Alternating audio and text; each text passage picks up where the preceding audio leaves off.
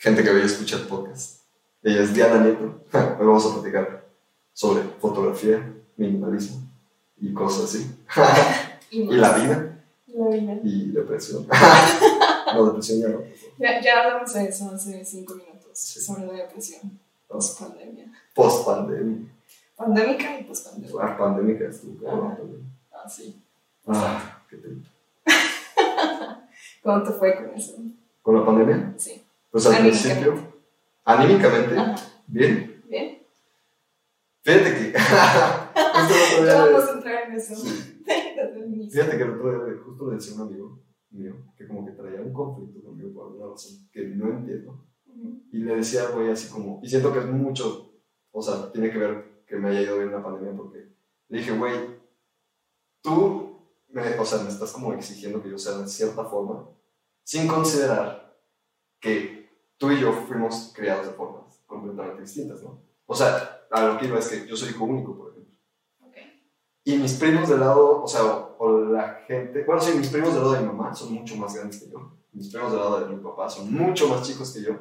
Entonces, o sea, yo le decía, yo siempre fui el niño, güey, que iba a cualquier puto lugar y no tenía nadie con quien jugar. Entonces siempre he estado como muy... Porque me dices, siempre estás en tu pedo, cabrón. Y le digo, pues sí, güey, toda la vida he crecido de esa forma, ¿no? Este, entonces, al momento de la pandemia, cuando fue así como encierro, fue así, o sea, para mí fue así como, pero no fue así como tan, no mames que no voy a poder salir, ¿no? Este, lo que más me pesó al principio nada más, tal vez el primer mes, fue adaptarme a hacer ejercicio aquí en mi casa. Pero siento que el simple hecho de hacerlo, de decirme, güey, no te vas a pendejo, lo tienes que hacer. Este, siento que a las tres semanas al mes ya estaba acostumbrado, o sea, a, hacer aquí. ¿no? ¿no? es lo mismo que ir al gym, pero pues está chido. Y me centré mucho en todo lo demás. Aparte yo veo que siempre estás con tus rutinas, así súper centrado y todo, y flotas en el aire. sí. Pues, o sea, sí. Sí, sí, sí, estoy muy centrado en mí mismo. O sea, siento que no de forma egoísta. Este, porque pues sí me importa mucho la gente en alrededor. Pero, pero sí. O sea, no, no me pesó tanto porque, pues, no es algo como nuevo para mí no salir o a estar solo. O sea, sí disfruto estar con mis amigos y vienen todo el tiempo y así, ¿no? Este, o vamos, no sé, de que sierra o cosas así pero, pero no, me, no me causa conflicto estar solo. Es más, no me causa conflicto estar solo en silencio, por ejemplo. Este, justo hace rato que hablamos del de, que si la depresión y ese pedo, estaba pensando en que, bueno, tú decías como que te das un tiempo y prefieres tal vez trabajar un, rato y, y, después ya como pensar un poco mejor las cosas. O sea, yo también, o sea, prefiero dar una pausa, no tanto perderme, o sea, de que traigo ese trip, pero sí sentarme luego, o sea, y hacerme preguntas a mí mismo, ¿no? O sea, y escuchar como la primera respuesta que, o sea, hace pop en mi cabeza, esperando pues, que sea lo que yo considero verdad, ¿no? O sea, si, no sé, hice algo, no sé, si me peleé con mis papás y luego me siento y digo, güey, pues tal vez tú la cagaste porque tal vez ellos te dijeron esto, pero tú reaccionaste de, de más. no sé, o sea, por poner un ejemplo, ¿no? Este no sé qué iba con eso. Pero, pues, ah, bueno, este es el trip de la pandemia. Y post pandemia, bueno, económicamente no ha estado nada chida la pandemia. O sea, eso tal vez sí es un mal trip. No suficiente mal trip como para generarme depresión o estar así como. Pero, pero sí, eso ha sido como el peor trip de la pandemia. Okay. Fíjate que está bien bonito esto que dices como, como de que estás acostumbrado a estar solo desde chiquito, porque para mí fue como bien similar.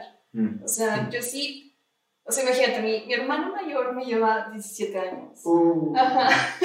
luego la otra creo que 15 o 14, la otra 9, y después yo no, o sea, súper pilón cada cañón. y entre los primos y todo, este, o sea, tengo primas que tienen creo que como 60 años, y ya son bisabuelas. O sea, yo soy como tía, bisabuela o algo así. O sea, sí está muy cabrón. Entonces, como que entre familia, los desplazamientos de edades siempre han sido como bien, bien raros. Son muy, muy raros. Y no sé, o sea, sí tengo como dos, tres primos más o menos de la edad, pero pues siempre como muy aparte. no sé, siempre me tocaba estar en mi casa sola y no, sé, porque mi hermano era así como que, no, pues yo me voy a la universidad, mi hermana a la prepa, la otra a la secundaria y yo así como, mis papás trabajando y yo viendo así de que, no sé, botita de ángel, güey. así, tal cual, así. O, bueno, teníamos como esta antena gigante, como parabólica, porque antes pues, no había nada como de cable ni nada de eso. Y era esta antena, sí, una madre, una madre sota gigante. Y captaba puros um, programas como de Estados Unidos. Entonces veía todo como Cartoon Network, pero era como en inglés. Y mm. no sé, puros programas súper buenos o MTV, pero todo en inglés, etcétera, etcétera. Y como que me clavé mucho con eso y empecé así de que yo agarraba mis libros de inglés y me la pasaba sola todo el tiempo así en la casa y con mis libros. Siempre era con mis libros o era pintando, dibujando o algo así. Incluso, esto está muy cagado. Eh, no, como que me gustaba mucho experimentar, pero estando sola y una vez hice mi mamá que me encontró que estaba yo hecha como rollito en una cobija. Y que cuando ella llegó yo estaba así como tratando de luchar contra la cobija. Yo tenía como seis años o algo así. Porque quería experimentar lo que era estar en un capullo. O sea, cómo era el... sí, o sea, sí, como la sensación de, de... Porque me gustaba mucho saber de animales y cosas así, ¿sabes? Mm. Entonces, no sé, siempre, siempre me desarrollé estando solita era muy curiosa, o sea, siempre fue como bonito esa parte y como que se me pegó eso, o sea, siempre he sido como bien, no sé, como buscando mi espacio sola, así, haciendo todo como a solas, sí, bastante. Mucha gente es como ay, pero pues ya, o sea, como, no sé, tienes que hacer más cosas como con gente y, y digo, no es necesario todo el tiempo. O sea, claro que me encanta estar con mis amigos, tengo muchos amigos y tengo mucha gente con quien me encanta pasar tiempo, pero siempre tengo que regresar a estar sola. O sea, es así como de, necesito este espacio. Sí. así como de, ah, Te entiendo perfectamente. y, la, gente, o sea, qué cagado que tú y yo estamos como dentro de ese mismo contexto, ¿no? De, las brechas generacionales de nuestras personas cercanas. Yo solo tengo un primo que es cercano a mi edad. Le mando un saludo Yo con ese güey voy a hacer una, una como serie de podcast, que no es del podcast, o sea, vamos a, es que soy es solo. Vamos a hablar sobre, sobre mixología. Vamos a comercial. sí, está chido. De hecho, hice, hice, un podcast con él donde hicimos como esa dinámica, porque ese güey está en el cabo. Ok. Entonces, bueno, en el cabo, y entonces, ¿sabes? Fue así de que la hicimos por Zoom y me dijo, güey, vas a usar estos ingredientes y yo te voy diciendo qué pedo. O sea, vivo grabamos todo el todo. Vamos a seguir haciendo. Este, está chido. Está chido. Y vamos a usar de que pues, cosas deshidratadas y así. Está, mm, ok, vas a, mezclar ya todo. Ah, sí, está chido. Y otra cosa que dijiste también, ahorita, fue de que pues, los animales y así, ¿no? y me acordé, cuando estaba chiquito, las mamás de mis amigos y las maestras me amaban y me odiaban porque yo era súper de, también igual, siempre y siempre en trip de animales, ¿no? Buscando insectos, agarrando este, de que ranas, pendejadas y así, ¿no? Todo el mundo así como, oh, qué chido que se me dice así, la verga, pero también es como, no mames, estás agarrando ese pedo, y así, ¿no? Así como, ¿por qué no? y todavía tengo esa parte de los insectos, o sea, aquí hay un chingo de insectos disecados. Así. o sea, eso está muy cagado. Y entiendo, o sea, entiendo esa parte como de estar tan en ti mismo, de necesitar ese espacio, ¿no? O sea, ah, yo sí he estado, en, por ejemplo, en, relaciones demandantes de tiempo, en las cuales tal vez no me he sentido súper cómodo, porque necesito mi espacio, ¿no? Muy cabrón. Este, y por ejemplo, ahorita no me vería en algo así, porque el espacio es algo súper importante. Siento que es algo súper importante para mí, fuera de que toda mi vida he, sido como de cierta forma así, siento que necesito mucho tiempo solo al día para que mis ideas no se contaminen. O sea, por ejemplo, estoy todo el tiempo pensando, o sea, hago analogías de que cuando diseño, por ejemplo, siento como que mi mente es espacio, ¿no? Y veo piezas en todos lados y estoy como armando un rompecabezas. Siento que, aunque la otra persona esté aquí y no esté hablando, siento como que contamina mi, mi, mi, mi, mi psique o no sé cómo llamarlo. ¿no? Siento que eso no es bueno para mi proceso creativo. ¿no? O sea, es ese tipo de cosas. Pero no sé. O sea, hay gente que trabaja mejor estando rodeada de otras personas. Fíjate que eso también me, pasa muchísimo. Porque, bueno, yo llevo o sea, tres años que no me meto como en ninguna relación ni nada de esto. Y trabajo increíble. O sea, neta. perdón, perdón, exes pero trabajo muchísimo mejor, la verdad. O sea, es así como de que meterme en, en, lo mío y me clavo muy cañón y es así como de consigo todo y hago todo y todo fluye súper bien mientras estoy yo sola. Es así como, sí, esto, esto y esto otro. Incluso como compañeros de trabajo o, amistades que, que, me ayudan y eso. O sea, de entrada saben que si me voy a hacer como scouting o cosas, perdón, cosas que no necesitan tanto como, como de más gente, es así como de no voy a hacerlo sola porque o sea, me encanta que vayan amigos también, pero sí hay veces de que me, me desconcentro muchísimo o no puedo hacerlo bien. Estoy aprendiendo a hacerlo en compañía porque también sé que no es bueno cerrarme a todo y ya, obviamente... es que sí, sí está muy cañón, o sea, porque neta te acostumbras a hacer todo solo. O sea, pero todo, todo, todo solo. Y estoy tratando, incluso en un inicio me estaba obligando a dejar entrar gente a, este tipo de procesos, porque sé que tampoco está bien, sé que también me ayudaría como esta parte de, de que otra persona, por ejemplo, sé que personas eh, me pueden ayudar al momento de hacer un scouting, sé que personas me pueden ayudar al momento de llevar a cabo una sesión.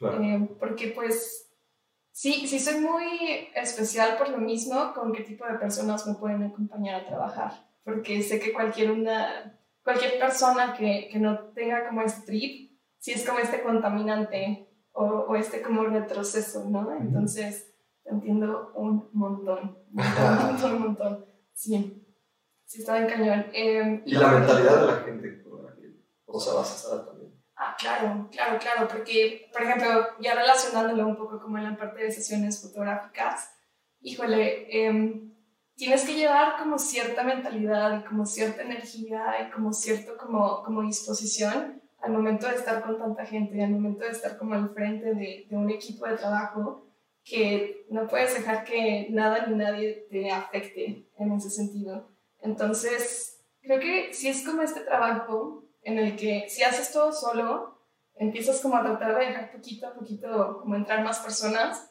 pero en el momento en el que tú estás como enfrente de todas las, de estas personas, no sé, ponle 10 personas, 15 personas, si es así como de que tienes que poner como una barrera, gigante, así en la que puedes trabajar con todos y tienes que hacer que todos estén bien y que no te afecte a ti. Porque si a ti te afecta, afectas como a todos los demás, ¿no? Claro. Entonces, es muy interesante ese trabajo. Sí, uh, Eso, eso, está cabrón. De hecho, hace no mucho leí un libro que se llama Think and Grow Rich. Es un libro que se escribió como en 1930, una cosa así, por Napoleon Hill. Y ese güey me hizo entender algo bien cabrón de, de, lo que estás diciendo. Este, o sea, tú puedes usar la palabra que es como la líder de lo que es el grupo, ¿no? O la, como cabeza, por así decirlo.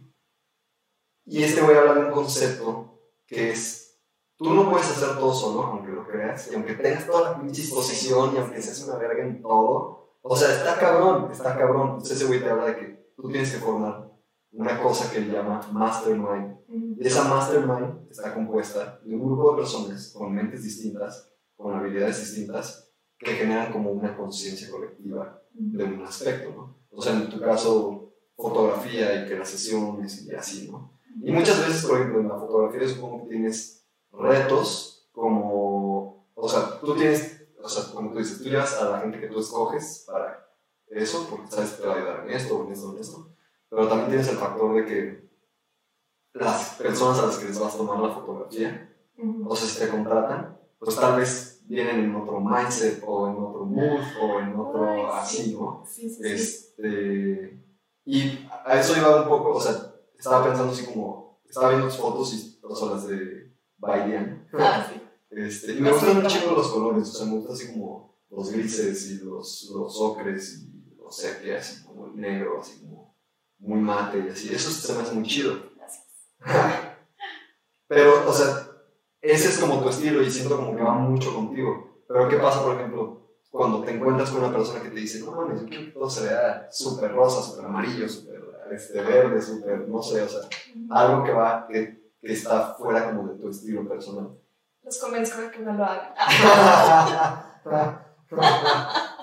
Les digo que estos colores son mejor. Que hace mucho que no me pasa algo así. O sea, creo que con el tiempo eh, la gente se ha dado cuenta de cuál es mi estilo, precisamente, y me buscan por eso. O sea, me buscan porque les creen que lo que yo hago se va a ajustar a lo que ellos quieren o necesitan.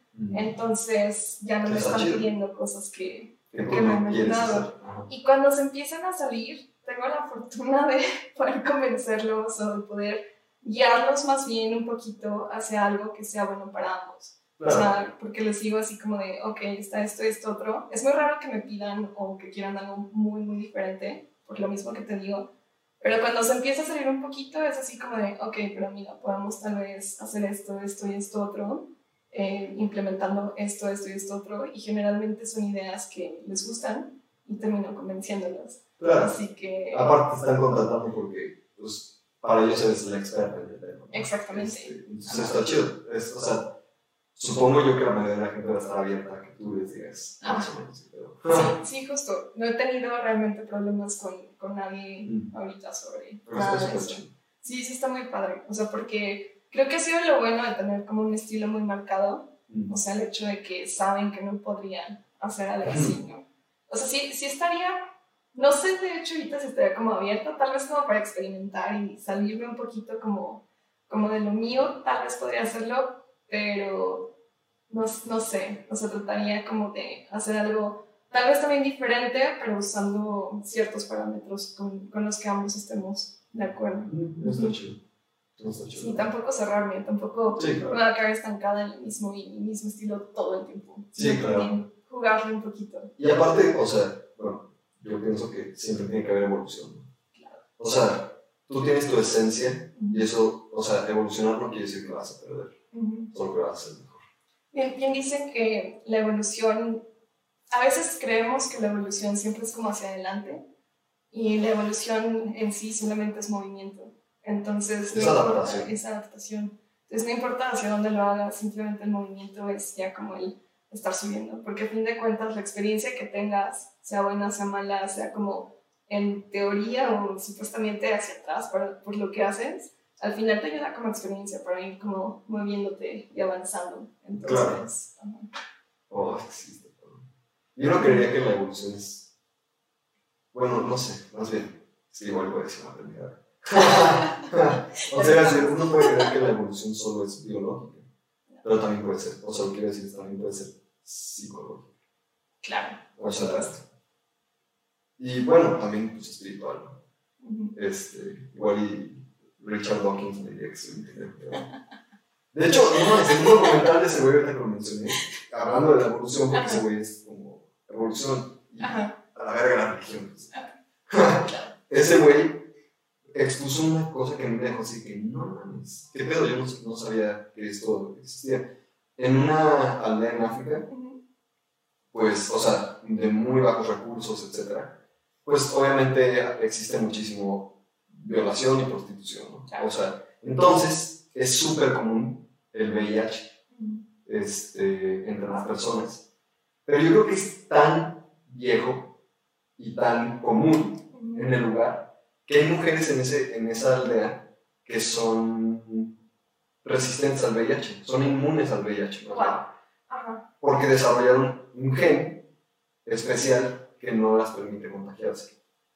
Y eso está cabrón, o sea, eso, eso está cabrón, o sea, pero eso es biológicamente Pero eso creo que no solamente ha pasado como con el VIH, ¿no? Ha pasado como ah, sí, con muchísimas Entonces tiene como mucho sentido. Más bien es como algo nuevo, entre comillas, porque digo, el VIH realmente cuántos años Ah, porque es un nicho muy específico. Ajá, de una enfermedad que pues es global. Claro, claro, pero está muy cabrón. Pero estando en un lugar muy, infestado, o sea, muy infectado, pues es, es como esta parte de, de, lo que decían de inmunidad de rebaño. Algo similar. Sí, o sea, está tanto en el lugar. Como, ajá, o sea, está tanto ahí y en tantas personas que, pues, o sea, se, se genera, una inmunidad. Pero pues, psicológicamente también existe eso. O sea, te pasan cosas que después dices, no mames, ya no va a pasar porque no estoy tan pendejo para esto. ¿no? O sea,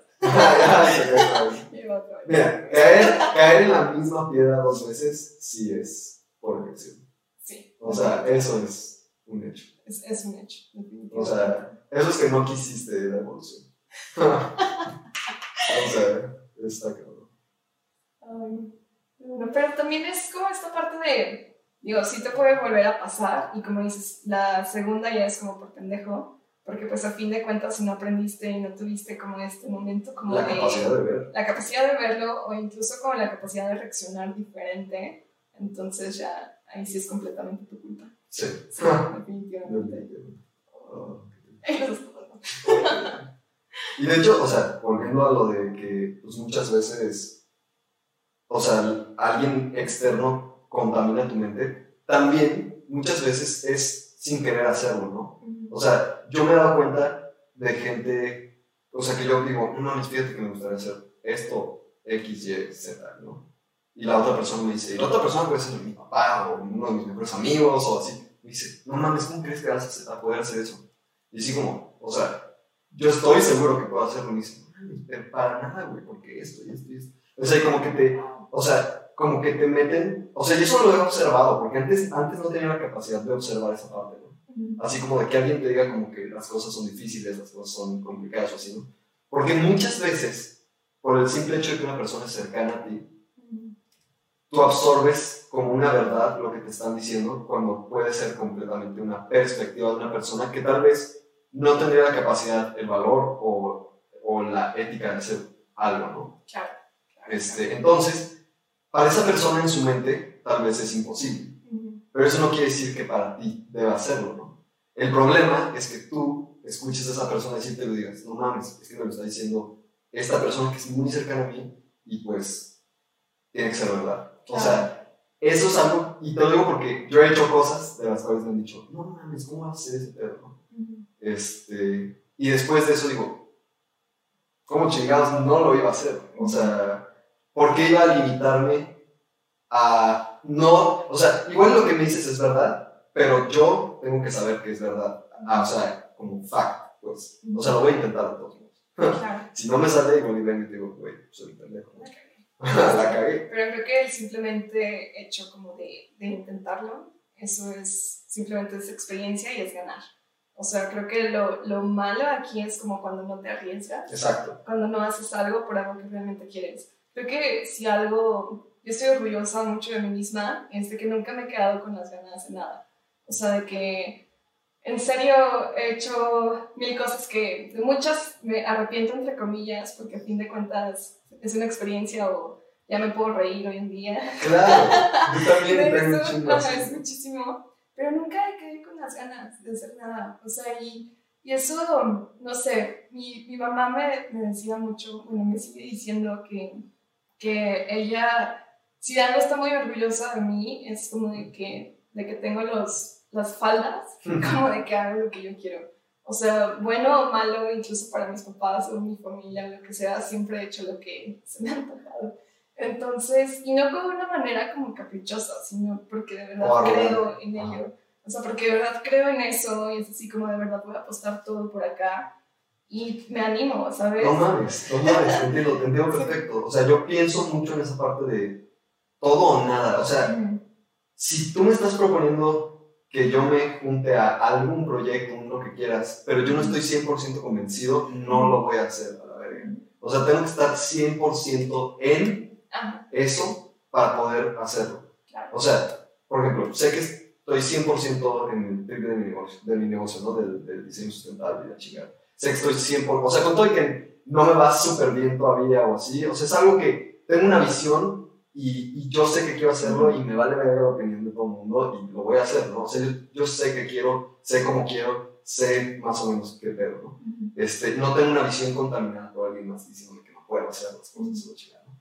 El podcast, o sea, igual, ¿no? 100% sé que quiero hacerlo. O sea, 100% sé que lo hago porque me gusta platicar con gente que me puede decir algo que yo digo, no mames, claro, que sí, güey. O sea, pienso que todo el mundo, por más pendejo que veas a alguien, tiene algo que decirte, ¿no? Que te puedas decir, ah, cabrón, pues no sabía esto, ¿no? Entonces es muy tonto creer que O sea, ese aire de superioridad de esa persona no me puede educar en X aspecto, ¿no? O, por ejemplo, yo sé que estoy 100% en que me gustaría, o sea, ser, bueno, soy el cantante de una banda de metal y estoy 100% seguro de que quiero la banda de metal y que quiero tocar en vivo y que me gustaría seguir haciendo música, etc. O sea, esos son como mis tres proyectos base y estoy 100% seguro que los quiero hacer, aunque hay mucha gente que en los tres me ha dicho, no mames, no mames, no mames, no mames. Y así como, güey, o sea, está bien que me lo digas, no me agüito, no me enojo ni nada, pero no lo voy a dejar de hacer. O sea, porque yo sé que quiero, ¿no? Y tal vez tú tienes limitantes en tu mente y para ti es imposible. Y tal vez para ti es imposible hacer lo que tú quisieras hacer y entonces mejor te adaptas a algo más común y básico. Exacto. Este, y tal vez por eso me dices eso, pero yo sé exactamente yo pienso que es como un reflejo muchas veces, o sea, la gente que te dice que no puedes hacer algo es una proyección, es como un yo no podría hacerlo o yo no me animé a hacerlo, entonces tú tampoco deberías, ¿no? Y es como cuando intentan como de jalarte un poquito, pero eso de tener como, como los huevos, los ovarios, como de poder, neta, decir, esto es lo que yo quiero, en esto yo creo y de verdad sé que soy bueno en esto o sé que puedo ir por aquí e ir mejorando hasta lograrlo, eso creo que ya es de ganar, ¿sabes? O sea, en mi caso, por ejemplo, a mí me pasó mucho de que, por ejemplo, cuando yo decidí, yo estudié diseño de modas originalmente, y cuando yo decido estudiar diseño de modas, yo estuve estudiando químico-farmacobiología. Antes de eso. Antes de eso. Yo estuve estudiando químico-farmacobiología. ¿Por qué estudié eso? Porque estaba. Eh, justo mi familia em, me presionaba muchísimo con el qué tienes que hacer y cómo tienes que hacer y ganar dinero, etcétera, etcétera. Y creo que un error así mundial es de que quieren que decidas qué quieres hacer con tu vida cuando tienes 17 años, 16 años, 18 años, ¿no? Es como, oye, no sabes nada, o sea, no sabes absolutamente nada. Yo siento que antes de los 23, 24 no sabes ni qué No sabes nada y te, te hacen decidirlo y es así como, claro que por eso hay muchos, ah, muchos que hicimos otras cosas, es así como, como que bueno, total, este, ellos creen que fue por el área de medicina, a mí no no me latía y dije, bueno, pero me gusta un chingo como la química, me gusta un chingo la biología, justo lo de los animales y todo esto que veníamos hablando. Y dije, bueno, ¿por qué no vamos a, darle por acá? Metroquímica, eh, yo buenísima en los, en los laboratorios, buenísima en todo, se neta me iba súper bien. Pero neta, todo, todas las clases yo me la pasaba dibujando, todas las clases yo me la pasaba haciendo otra cosa salía de la universidad y lo único que hacía era irme con los amigos de San Luis Potosí, porque yo soy de allá, y hacíamos cortometrajes y yo me encargaba de vestirlos a todos y yo me encargaba de darles como, ¿sabes? O sea, mi cabeza estaba en otro lado, o sea, lo que yo quería estaba en otro lado y fue como, ¿qué estoy haciendo aquí? O sea, neta, ¿qué estoy haciendo aquí? A pesar de que pueda lograrlo, o sea, de que de alguna manera no sé cómo tenía los skills, pues era así como, no estoy feliz. Las únicas veces que yo, ahorita que dijiste, ¿qué estoy haciendo aquí? Las únicas veces que yo me he preguntado, ¿qué estoy haciendo aquí? Son las pocas veces en mi vida que alguien más me ha influenciado a tomar una decisión. Exactamente. O sea, literal, ahorita que lo dijiste como que una iluminación. O sea, dijiste las palabras y como que un trigger así. Que, pero, las únicas veces que me ha pasado eso han sido, o sea, de decisiones influenciadas por alguien más. Y es justo porque tú estás tomando una decisión que es, está basada en lo que alguien más piensa, por alguien más, por alguien más, sino por ti mismo y no por, por tus deseos reales. Por, tus, pensamientos, reales, por tu lógica real sobre lo que, o sea, va a pasar, pasa o, o, quieres que pase, ¿no? Exactamente. Y estando tan pequeño, pues la neta, pues obviamente que no quieres tener problemas o quieres como... Eres más moldeable. Exactamente. Entonces, total, lo hice, terminaba haciendo otras cosas completamente y desde ahí yo era como muy testaruda, me imagino, siempre he sido bastante testaruda en ese sentido. Em, y un día me acuerdo que ni siquiera había terminado el semestre y fui a las oficinas y agarré todos mis papeles y me salí sin siquiera decirle a mis papás. O sea, fue así como de, yo ya no puedo estar aquí, o sea, neta no puedo. Saqué todo y hasta semanas después fue así como de que, no, semanas, fueron días, porque pues obviamente me iba a estar fingiendo que, que estaba yendo a clases o algo así, pero sí fue como, ¿cómo va a decir esto, no? total, este, estuvieron hablando conmigo, así como de que estás haciendo todo mal en la vida. Mis hermanas me llevaron un café a hablar conmigo, como de está todo mal, estás haciendo todo oh. mal. Y estaba así como de. Estás disonando en el rebaño. Ajá, es así como. Todo era como en contra, ¿no? Así como de. Estás haciendo todo terrible en la vida.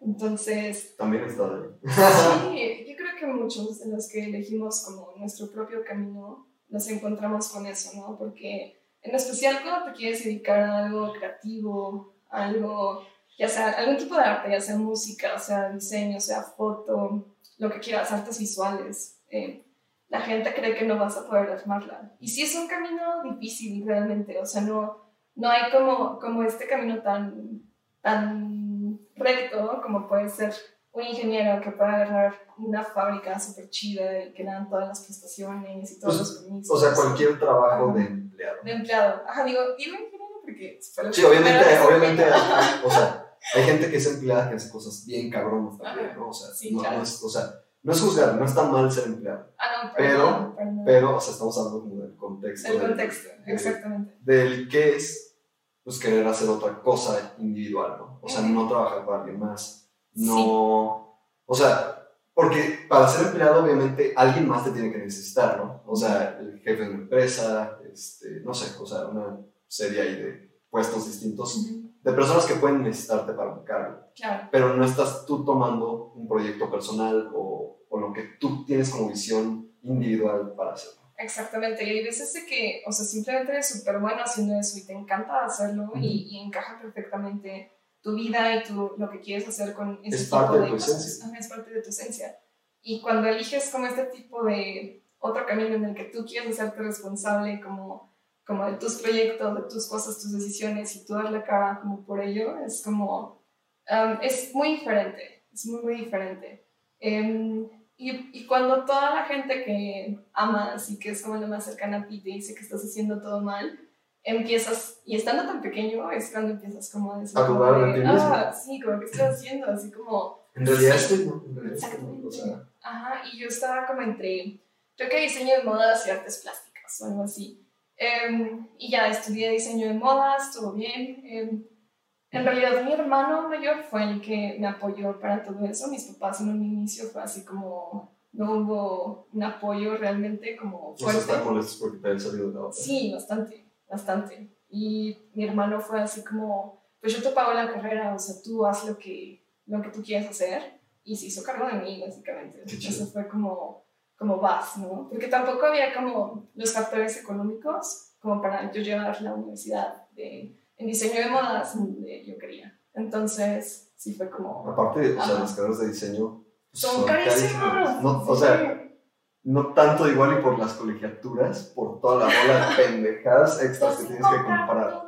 O sea, te hacen comprar colores que usas como por seis meses, que nada más le sacas punto dos veces y cuesta dos mil pesos la caja. Sí, sí, sí. Ajá, está cabrón, o sea, y, y, en este tipo de escuelas, pues creen que todos tenemos el dinero, ¿no? Como para comprar no, todo, no, sí, no, que compra tu propia máquina, compra tu propio todo, todo, todo, y es así como de, wow entonces, si mi hermano no hubiera hecho eso, pues la neta no sé qué, qué hubiera hecho, ¿no? Pero, pero sí, sí pasó. él se hace cargo de mí, de los pagos de las colegiaturas, me vengo a vivir a León, etcétera, etcétera, ¿no? Entonces ya teniendo como, como ese apoyo, así como de, wow, pues vamos a hacerlo.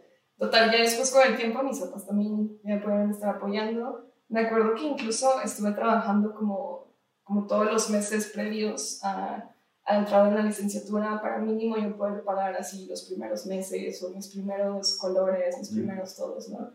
Pero pues sí, fue así como, como la chinga. Total, este, cuando terminó todo lo de, lo de modas y así, sí fue así como, no sé, todo iba estando bien y ya después mi familia hasta habló conmigo como de, no, pues sí le estás haciendo chido y este, te está yendo bien en el trabajo que tenía en ese entonces, etcétera, etcétera, y así como ah, estamos orgullosos de ti. Así como, no, ah, les demostraste lo contrario. Sí, exactamente. Tuve que luchar contra eso. O bueno, ni siquiera luchar contra eso, más bien era luchar en encontrar mi camino y mi espacio. Y creo que cuando le demuestras a los demás que eres feliz con lo que haces, que eres bueno en lo que haces, eh, que la gente simplemente es como, wow, o sea, estamos pues sí, o sea, no estábamos en lo correcto, qué chido que, que te aventaste y, y, no sé, simplemente es como, pues sí, es, es poco a poco ir como cambiando la percepción de que no hay un solo camino en la vida, sino que el chiste es hacer tu camino y si tú haces lo que tú quieres y en lo que crees que eres bueno y, y decides como desarrollar ese camino, lo vas a lograr. Claro. no importa cuánto me lo vas a lograr. Querer es poder. Querer es poder. Y poder en la palabra, en el sentido que quieras. O sea, uff, pero está cabrón. O sea, está cabrón, está cabrón. Se dice fácil, pero sí está muy cabrón. Muy cabrón. O sea, sí pasas por mil cosas. Sí, frustraciones, errores, este, tolerancia a situaciones. O sea, muchas cosas. Sobre todo esa parte como de que o sea, como de, o sea, lo siento ahorita que lo, dijiste, porque yo también lo he vivido, o sea, hablando de las personalidades, esa parte como de que tú eres muy individual, o sea, tú me, tú me entiendes en esa parte de que eres muy individual, o sea, vienes de un contexto donde, pues, has estado relativamente sola. Digo, tienes tu familia, yo tengo mi familia, o sea, no estamos solos en el pinche universo. Pero, o sea, somos personas, como te, como te decía al principio, ¿no? Yo era el pinche niño que nunca tenía con quién jugar porque no tenía primos de lado. Siento que muchas veces, aunque tú tienes esa personalidad individual, por cualquier pinche circunstancia educativa de la vida, tienes, o sea, también te sientes mal porque la gente que te quiere tiene expectativas que tal vez son comunes, que no quiere decir que sean, sean malas, pero tú no eres esa persona. ¿no? Entonces, esa parte de puta madre, o sea, no voy a cumplir con tu expectativa porque esa persona no soy yo. O, o, como tú decías ahorita, ahora sí cumplo tu expectativa porque estás viendo que lo que hago me gusta y me está yendo bien lo que hago. Este, o por lo menos me ves feliz en lo que hago. Entonces dices, no mames, obviamente sí quería hacer esto. O sea, se nota. O sea, es, es, que es esa parte, ¿no? O sea, como de, de qué va a decir la otra persona. ¿no? Porque yo, yo quiero, no sé, a mis papás, o yo quiero a mi hermano, o yo quiero a... Entonces no le quiero quedar mal pero yo no soy esta persona, o sea, ese es el, el Sí, y siempre fue, bueno, de inicio sí era así como, como la pelea, entre comillas, ¿no? O sea, como el, el que creían que, que, era como esta persona que quería estar como en contra de todo. Ajá, uh.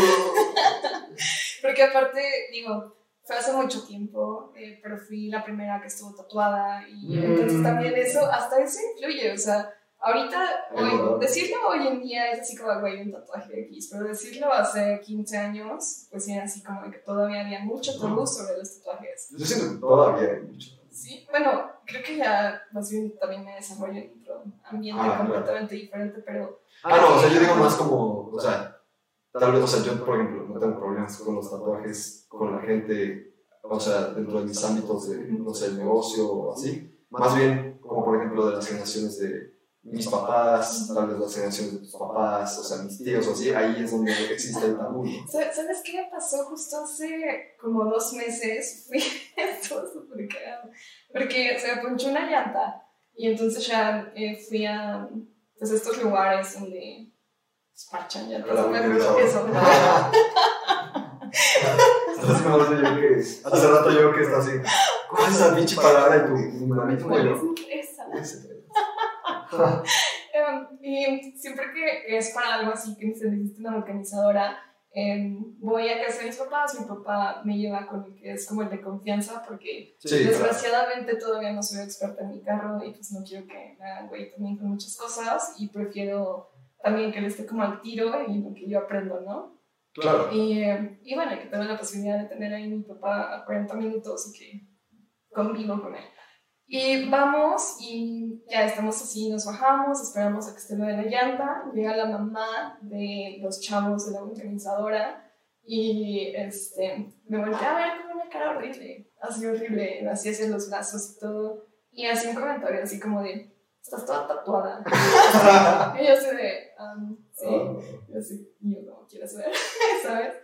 Y la señora empezó a atacarme, o sea, pero yo no la conocía, ni siquiera me dijo hola, ni siquiera, yo no sé absolutamente nada. Y de repente empezó a decir como de, si fueras mi hija, yo ya te hubiera este, cortado las manos. No, Me dijo eso. Y yo, yo me quedé así como de, órale. Pero estoy muy acostumbrada ya en estos momentos a tratar con mucho tipo de gente y a torearlas, como se dice, ¿no? O sea, como de no me hace ruido lo que dice sobre mí, entonces no me cala. Entonces, así como. Entonces, lo que dice sobre mí es un concepto totalmente creado en tu cabeza. Exactamente. o sea, basado en intolerancia. Exactamente. Hacia algo que es una pendejada. Sí, y como en mi cabeza lo tengo bien trabajado, empecé a bromearla. O sea, Aparte, o sea, supongo que en el, en el rollo de la fotografía y así, conoces un chingo de gente, ¿no? O sea, igual no nada más en el de la fotografía, ¿no? En cualquier cosa que hagas, pues conoces un chingo de gente y aprendes como a tolerar, ¿no? Sí, o sea, y dices, no mames, pues me estás haciendo esta pinche mamada, pero pues, porque eres de este tipo de personas. Sí, claro. Y, y, te digo, yo empecé a, bromear al respecto. O sea, digo, ay señora, qué bueno que su hija porque no sé qué, y todos se reían alrededor. Y la señora como que se encabronaba. No mames, sí se toman súper. Y, y este, pero yo, yo de verdad estaba de lo más tranquila, o sea, me daba ah, igual. Y mi papá se empezó a imputar porque pues, estaba pues, atacando a su hija, ¿no? Y era así como, y no me acuerdo qué me dijo la señora y una vez me daba risa y entró uno de los hijos de la señora también como a, a calmarla literalmente oh, y así, y este, no sé, fue creo que es lo único que me ha pasado en años, así en años, como en el sentido de, de intolerancia. Pero también me, me, ayudó a darme cuenta de que sí he aprendido muchísimo a lidiar con muchos tipos de personas. Em, pero iba a otro punto con todo esto. Nos fuimos por, por otro lado, em, de que era que hace 15 años, 13 años más o menos, que era cuando conseguí mi primer tatuaje más aparte de haber dejado la carrera, más aparte este, querer hacer todo diferente, eh, sí fue como un choque muy grande como para mi familia, ¿no? De que iba a hacer todo mal la vida. Entonces... Se salió, se, salió la, la, la negra, no sé qué, y así como, como de no, o sea, de verdad no es por aquí, creo que de, nunca he sido como una mala persona, al contrario, como que siempre aprendo de todo eso y, y me ha ayudado a ser pues lo que soy ahorita, sea bueno o sea malo, pero estoy muy orgullosa de quién soy ahorita. Y, y no sé, o sea, creo que mi familia también lo está. O sea, incluso me acuerdo mucho que en ese entonces mi, mi cuñado, uno de mis cuñados, no quería ni siquiera como que mis sobrinos se acercaran tanto a mí, ¿sabes? Porque era como, como mala influencia.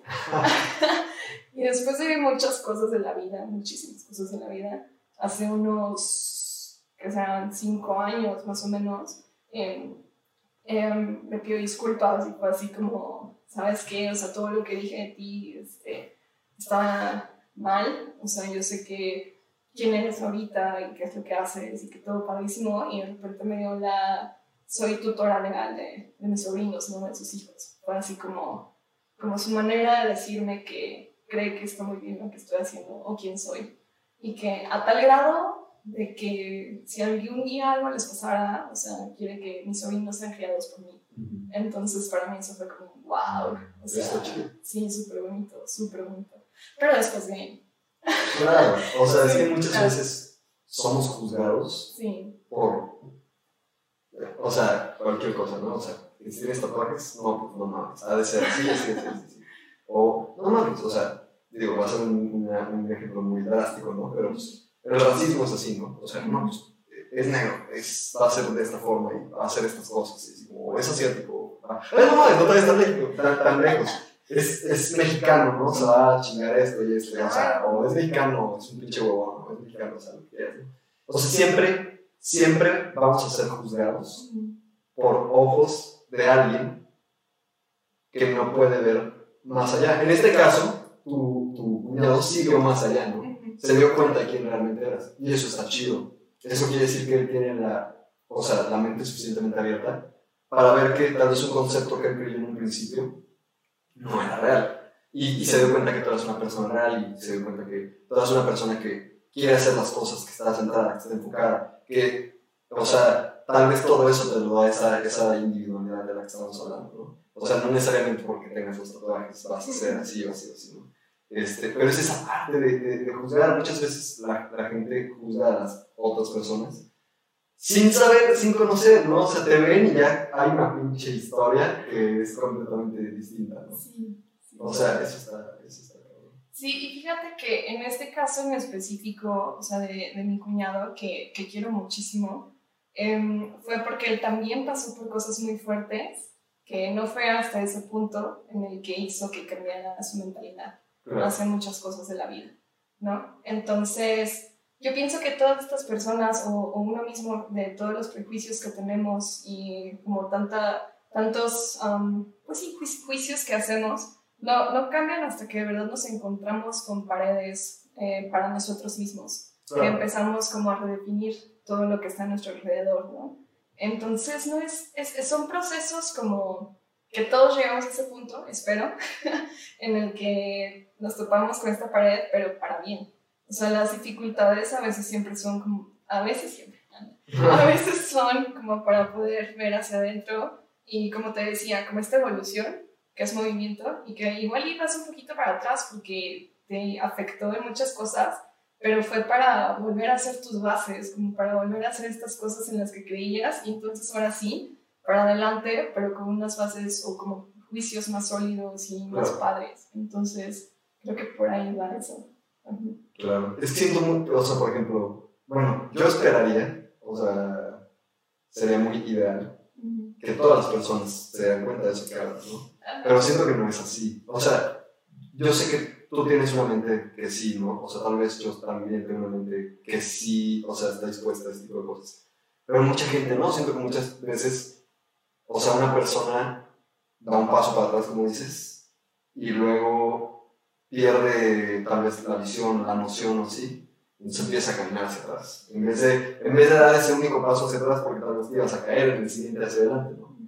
O sea, reajustas y sigues. O sea, eso es como lo, de lo que estás hablando. Pero hay mucha gente que, o sea, o como el típico, la típica imagen esa, ¿no? De que hay un güey, hay dos güeyes picando piedra, este, y un güey se encuentra un diamante chiquito, y entonces el otro güey que estaba picando se cambia de lugar, y, pero la imagen te muestra que hay un pinche diamante gigantesco abajo ese güey. O sea, siento que es muy como de, como de ese estilo que estás diciendo. Híjole, sí, creo que no había pensado en eso que, que, estás diciendo de que das un paso para atrás y en lugar de, de, no sé, darte cuenta de lo que está pasando, es como un ir todavía más para atrás, es así como, órale, sí, sí está bien denso eso. Creo que, creo que sí es un... ¡Wow! Sí. sí, no, no, no lo había pensado. Creo que sí, sí estoy como, afortunadamente, rodeada de muchas personas que cada que se encuentran con, con algo muy difícil, eh, siempre van hacia adelante y de una manera como súper bonita. Pero es porque justo se dan cuenta en ese momento de que, no sé, más bien que tienen alrededor gente que va a estar como para apoyarlos y siempre es como, ¿cómo vamos a hacer que esto funcione mejor? Y afortunadamente siempre lo toman y, avanzan. Sí. Es, es chido. O sea, por eso digo que sería ideal. Sí, sería lo ideal, tienes toda la razón. En mi cabeza todos hacen eso. Sí, muchas veces a mí también me pasa eso. Pienso en, o sea, de forma ideal y luego, o sea, y luego como que digo, no mames, pero es que tal vez para esta persona no sea así, ¿no? Depende mucho del contexto, o sea, de, la persona.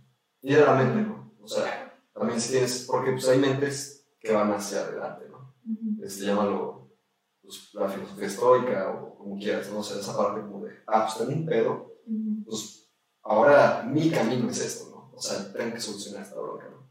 Pero así como existe eso, hay gente que es, ah, existe este pedo, puta, pues ya vale, no lo voy a hacer, no va a poder, es imposible, o sea, es esa parte, ¿no? O sea, siento que depende de cada quien.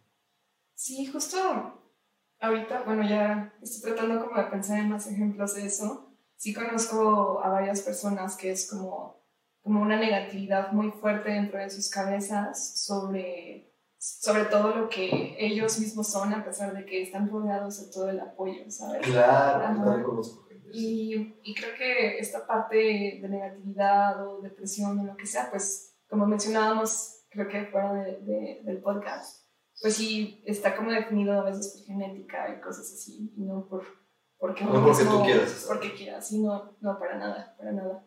Entonces, ahí es cuando, como también uno tiene que pensar en cómo, cómo motivar o cómo ayudar a esas personas cercanas que, que he estado en ese momento en el que digo, yo no sé cómo hacerte no sé cómo apoyarte o qué hacer. Oh, es que es súper difícil ayudar a alguien que no se quiere ayudar a sí mismo.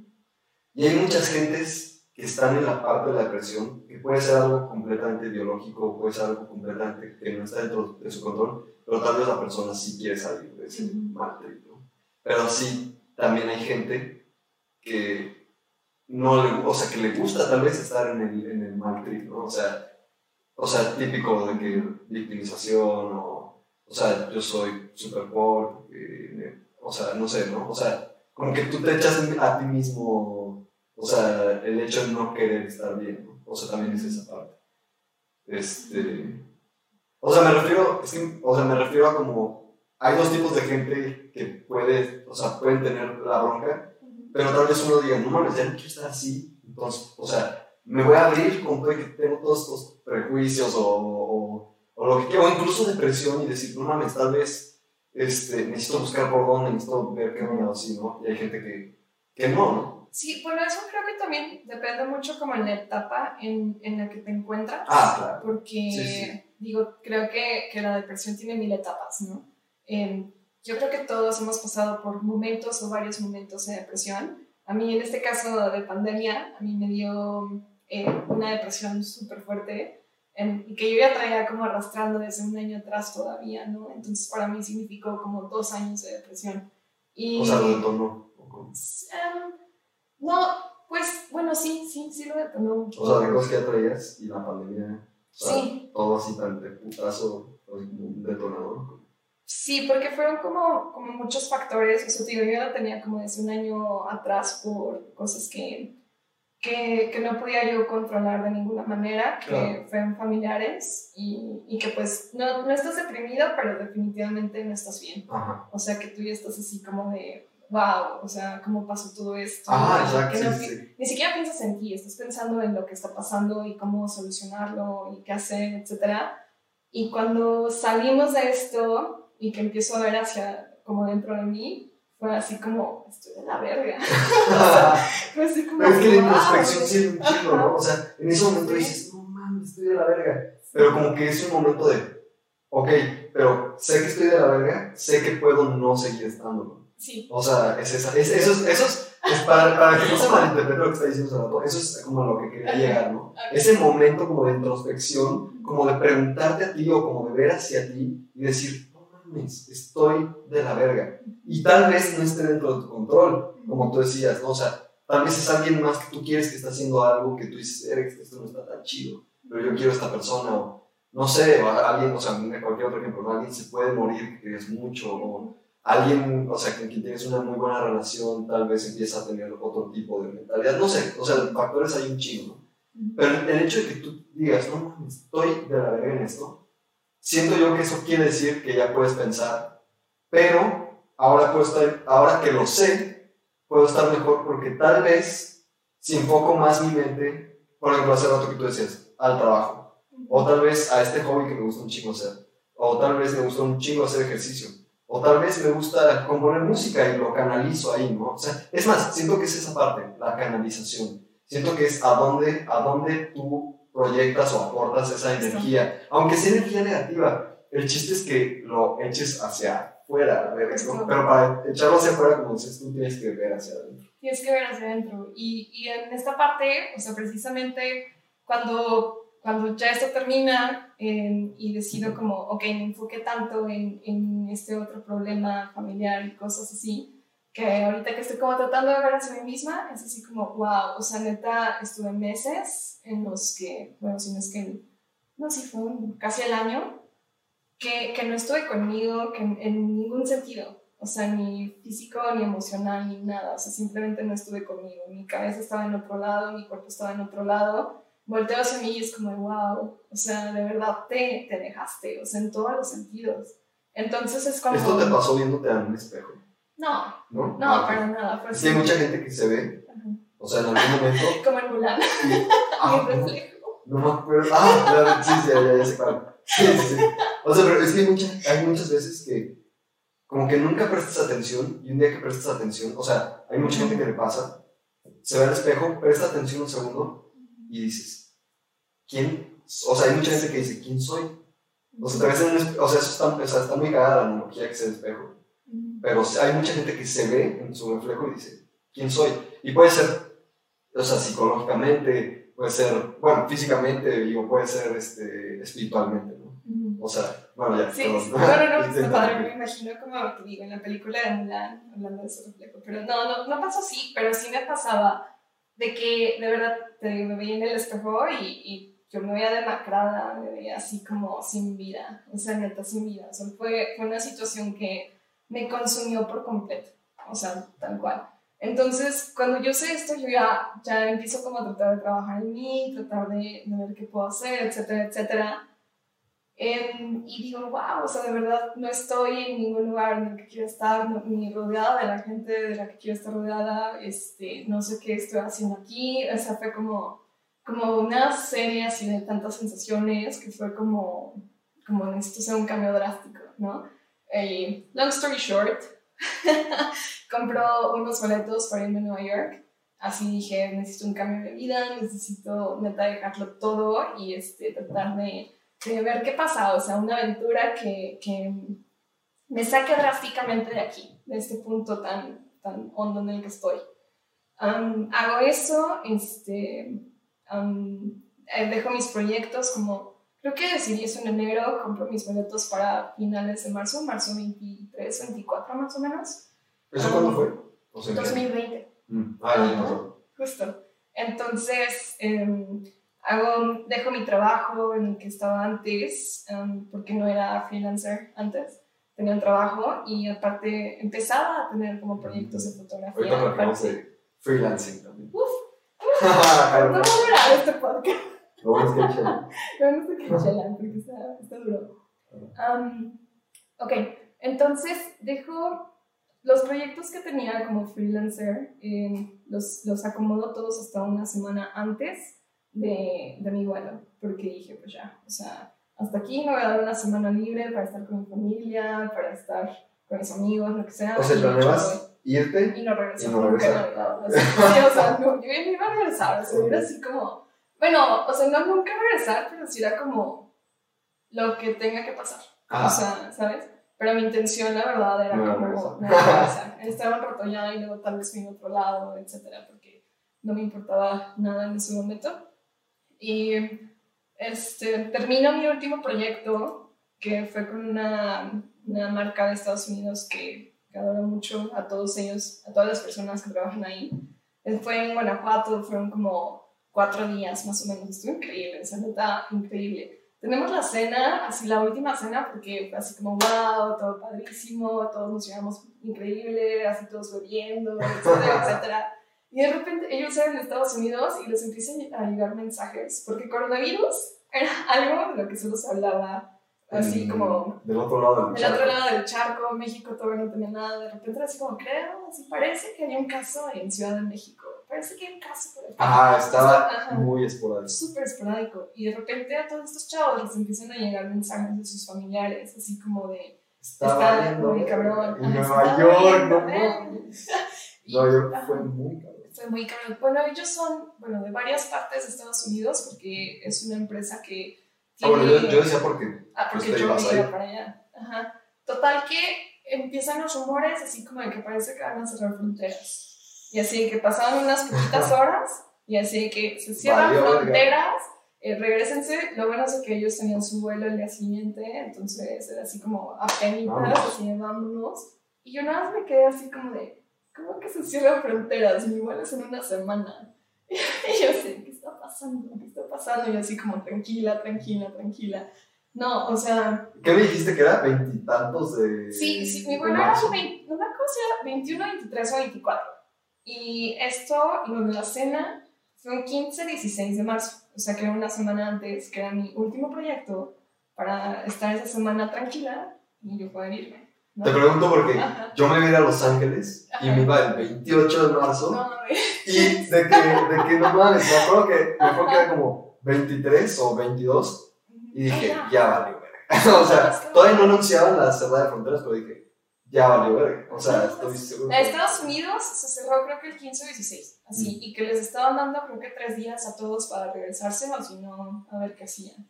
Entonces todo estaba súper incierto, aparte de que en México no sabíamos realmente nada sobre la enfermedad, ¿no? Sí. Sí, y entonces, bueno... Por información reciclada. Sí, exactamente, pues no sabemos qué, qué era nada de esto. Y luego pasó de que yo para, para este entonces, o sea, para cuando yo tomé este último proyecto, yo, aparte de haber dejado mi trabajo, aparte de haber cerrado, de haberme cerrado a todos los otros proyectos como freelancer, dejé mi departamento, regalé todas mis cosas. No. regalé todo porque, o sea, en mi cabeza yo no iba a regresar. Claro. Entonces, ¿para qué quería mis cosas? ¿No? Entonces, regalé todo. Creo que vendí como dos cosas, tres cosas por dos mil pesos o algo así. Todo lo que era, o sea, todo lo que yo había trabajado por tantos años, o sea, de muebles, electrodomésticos, o sea, porque yo vivía sola antes de eso, yo tenía mi departamento amueblado sola. Y todo fue así como, adiós. sí, o sea, con mis amigos fue así como, de, no tengan y este, ¿quieres así una tostadora? si te hace falta una, no sé, una estufa, pero una estufa, ¿sabes? Y, y yo me quedé así como, wow, o sea, entonces, ¿en qué, ¿en qué estoy parada? Me quedé con dos maletas de ropa y una cama que le presté, entre comillas, regalé a un sobrino eh, y ya. No, man. Entonces sí fue así como, wow, o sea, tuve un empute con la vida, así cañón, porque yo sabía que estaba haciendo eso porque no estaba bien. Y yo sabía que estaba haciendo eso porque necesitaba algo diferente en mi vida, porque estaba súper deprimida. Y de repente pasa eso y fue así como, ¿qué más quieres de mí? O sea, como, ¿qué, qué más? ¿Qué, ¿Qué otra cosa tiene que pasar? O sea, me quitas esto, me quitas esto otro, me quitaste todo y aparte no me dejas ni siquiera irme de viaje. Bueno, no era un irme de viaje, era un tratar de hacer otra cosa. O sea, diferente a lo que estaba haciendo porque no estaba bien, ¿no? Ajá. Entonces tuve un empute así cabroncísimo. O sea, creo que estuve, quedé varada en casa de mis papás. O sea, me, me adoptaron básicamente en ese, en ese momento. Creo que estuve sin salir de mi cuarto como dos días. así de que yo estaba así de que pasando, ¿Qué está pasando? Um, y después ya fue así como, bueno, o sea, esto no puede ser tan malo, eh, debe de ser como la influenza, va a durar unos dos meses, tres meses. Entonces yo le dije a mis papás como de, aguántenme dos meses en lo que vemos aquí qué pasa, o sea, que, que se calme este pedo y entonces ya yo este, muevo mi, mi vuelo y me voy y todo sigue igual, ¿no? El plan sigue igual. Y lo que pasa es de que pasan, bueno, cambié mi vuelo, creo que fue, me di más tiempo, lo cambié para agosto, porque todos decían, date cuatro meses, porque en lo que todo va a durar dos, tres meses y en lo que se restablece un mes más, ¿no? Y listo, yo, sí, bueno, entonces cambié mi vuelo. claro, todos, todos estábamos así como, esto no, no va a hacer nada, o sea, se va a calmar. Y entonces ya cambié el vuelo para agosto y era como la única oportunidad que tenías como, como para cambiarlo. Llega agosto y pues todo estaba muchísimo peor. o sea, así como una cosa así horrible y fue así como, pues bueno, creo que mm. esto no va a pasar. Em, dije, pues ya me estaba como resignando, pero seguí muy, muy, como muy imputada. Hasta que un amigo, estaba hablando con un amigo que me dijo unas palabras que me hicieron cambiar toda mi perspectiva de todo lo que estaba pasando. Que fue, ok, dejando a un lado como tu depresión que traías de antes, como las cosas que tú traías de antes. O sea, la pandemia es algo que le está pegando a todo el mundo. O sea, no nada más a ti, no es algo personal, no, no, o sea, no es así como... No es el universo, Así como el universo, no sé qué, Mercurio retrógrado conmigo. O sea, pues no, no es así, ¿no? Ah. Es, es algo que a todos les está afectando, dice. Y él, él es muy creyente de, de Dios. Eh, cada quien podemos ver Dios eh, a nuestra manera, cada quien lo vemos diferente, pero él me le dice en sus palabras eh, que yo interpreté a mi manera, y que fue, imagínate cuánto te quiere Dios, como para, a pesar de que está pasando todo esto, te está poniendo con tu familia, con la gente que te ama, con la gente que te va a resguardar y que vas a tener todo el apoyo, y que es con la gente que tienes que estar tú también cuidando. Claro. Ajá. Y eso para mí fue así como, ¿sabes? Es un parteaguas. O sea, fue como, tienes toda la, razón. Fue la iluminación. Fue como, aquí era donde yo tenía que estar. Yo tenía viviendo sola, entre comillas, porque, o sea, roomies y todo eso desde los 17 años. Y nunca fui cercana realmente a mi familia eh, todo eso, todos estos años. Yo tengo 30. Entonces, a los 29 me pone a reencontrarme con mi familia, me pone a, a convivir con ellos, esa cosa que yo ya no tenía. Y para mí es, ese tiempo fue el, obviamente de repente era así como, ay, qué tío, qué esto y qué esto otro, pero cuando calmas esa parte, como ese ego y como eso, ese como de, ah, ¿por qué? Y enojo y todo, es, es como, no mames, o sea, neta estoy conviviendo con la gente que más amo y de una manera, entre comillas, forzada, porque pues tenía que... Pero fue algo tan bonito y, y a partir de ahí me di cuenta de que yo me iba porque mis bases no estaban bien y me iba a ir para construir sobre bases que no estaban sólidas. Porque a fin de cuentas tu familia es tu base, tu familia es, bueno, en muchos casos es nuestra, nuestra base. Y, y el hecho de, de, irme era simplemente seguir construyendo sobre cosas que eran más efímeras, como cosas más superficiales, ¿no? Entre comillas. Y acá fue así como, ponte a hacer bien tus bases. O sea, ponte a reforzar como tus relaciones que de verdad te importa y a partir de ahí ya vas a poder construir. Y entonces ahí fue cuando para mí fue la iluminación, fue así como, wow, o sea, el reencontrarme con, con mi papá, por ejemplo, que yo tenía una relación como media, como no tan, no mala, pero no buena.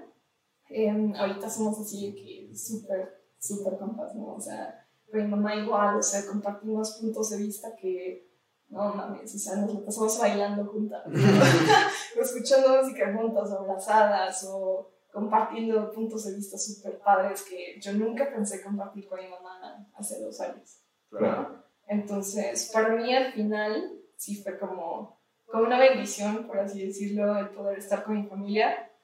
Sí fue duro, sí fue difícil, sí fue como de mucho enojo, pero ahorita es así como wow, o sea, era lo que necesitaba yo, así. Entonces, esa es la historia de mis años de depresión. Mm, pero no mames, o sea, me gustó un chingo, o sea, cómo lo expresaste. Entonces, se me hizo súper bien. Casi, o sea, hasta lo que estoy como... Pues llorar O sea, oh, es que es Pero qué bueno, o sea, qué bueno que después de todo el caos encontraste o sea, encontraste eso que acabas de decir. O sea, porque, o sea, es que muchas veces es esa parte, ¿no? Que decíamos como de que pues no es que el universo esté en tu contra, aunque tú creas que es así, ¿no? Y eso te hace ver las cosas que realmente importan. Exacto. Y como tú dices, no todo el mundo tiene una familia, pero si la tienes, esa es tu base. O sea, y si es una familia que te quiere, porque la puedes tener, pero hay gente que está abusada por su familia, ¿no? No necesariamente tiene que ser violencia o, o, abuso sexual, sino puede ser psicológico, que eso está culerísimo también. Sin embargo, aunque tengamos diferencias con nuestra familia, si nuestra familia nos quiere, siempre va a ser ese, pues, esa pinche piedra base. Ajá. Eso está cabrón. Ahorita que dijiste eso, a mí me pasó una, una situación similar hace cuatro años, en 2017. Este, yo también me fui, pero me fui a, Europa. De hecho, nunca he hablado de esto en podcast, pero no tengo, no tengo, o sea, no tengo trip de, decirlo, solo, nunca he salido el tema. Pero ahorita que, que, lo dijiste, o sea, te entiendo muy bien. Yo no lo, yo no, ¿cómo te lo explico? O sea, yo no pasé por esa parte como de, como de querer dejarlo todo y como de esa separación tal vez con mis papás o con, o sea, que, que tú dices que existe antes de que pasara todo eso. Pero bueno, me fui a Europa, vendí mi coche a la verga, o sea, de que sin desapego alguno, así me valió pito, yo sabía de que me quería ir y la, la madre, ¿no? Iba a hacer varios voluntariados allá porque quería saber de esto, quería saber de esto, y así, ¿no? El primero que iba a hacer era en un lugar que se llama que es una isla que está en el polo norte. Es el polo norte. No, está arriba de Noruega. pero un mega vergazo arriba, o sea, tienes que cruzar el mar del norte en avión o en barco para poder llegar ahí. Este, el chiste es que iba a ser uno ahí, otro en otro lugar de Noruega, que es en, un lugar que se llama Christianland, y de ahí me iba a mover, ¿no? Ya iba a viajar hacia abajo en Europa, este, iba a llegar a varios lugares, iba a hacer otros voluntariados, uno en Dinamarca y otros en Alemania. Este, ¿Qué tipo de voluntariados? Eh, eran en, por ejemplo, este de, de Svalbard, era, o sea, como yo estoy súper metido en la parte de, diseño sustentable y así, y acaba de tomar un curso en diseño de permacultura. Okay. Este, estos güeyes tenían un proyecto de permacultura en el Polo Norte, estaba súper Pero aguanta, porque se puso cabrón en el primer instante. Haz cuenta que o sea, vendo mi coche, compro este avión, agarro y digo, buenísima, me voy yo solo, mapito y no necesito a nadie. Claro, el Diego O sea, o sea, esa parte de irme solo no era tanto ego, era más bien la parte como de no necesito estar acompañado para sentirme bien. O sea, era más como por ahí. Sí, sí, sí. Y ya se cuenta que pues, mi primer, o sea, lugar que iba era Oslo, iba a estar dos días ahí y luego iba a volver a la de hecho, en ese lugar hay, una, hay un banco de semillas mundial que tiene semillas de plantas nativas de todo el mundo. Es, es, este que es como súper legendario. Es un búnker. Ajá, el búnker como del fin del mundo. De que Ajá, esa madre. Esa madre está en. O sea, la isla se llama Svalbard. El pueblo en el que está esa madre es Long, se llama Longyear. Longyearbyen. Y luego yo iba a un lugar, o sea, como a 3 kilómetros de. Este, ya. Haz de cuenta que vuelo de la Ciudad de México a mi mamá hasta lloró el día que me fui así. No, si supiera lo que. O sea, si en ese momento supiera lo que iba a esperar la siguiente, los siguientes tres días, no. hubiera dicho, ni hubiera llorado en ese pinche momento. Así que. Vuelo de, de la Ciudad de México a Los Ángeles. Hago una pinche escala de 10 horas en Los Ángeles. O sea, a, a, tal nivel que no puedes estar tanto tiempo dentro del aeropuerto, te sacan. Y solo puedes estar creo que 3 o 4 horas antes de tu vuelo para poder entrar. Así que pues, me fui a, a, la playa y así, ¿no? me costó un pinche chingo de vuelo para la playa, Me la pasé bien ese día y así. Tomo el avión de Los Ángeles a Oslo, pinches 13 horas. Este, y ya, llego a Oslo, me bajo del avión, llego a migración, o sea que es lo siguiente después de bajarte del avión este, y me dice la chava, que es una policía. Bueno, contexto, Noruega no es parte de la Unión Europea. Ok. O sea, todo lo demás que es Europa es parte, o sea, ni siquiera tiene fronteras, no tiene nada, pero Noruega es, es un país Este, y otra cosa en Noruega es cualquier policía, tengo entendido, y si no, pues, soy entendido. tengo entendido que cualquier policía puede, o sea, hacer como útil cualquier problema, o bueno, no, no ser útil, sino como ejercer justicia sobre cualquier trip que sea migratorio. Okay.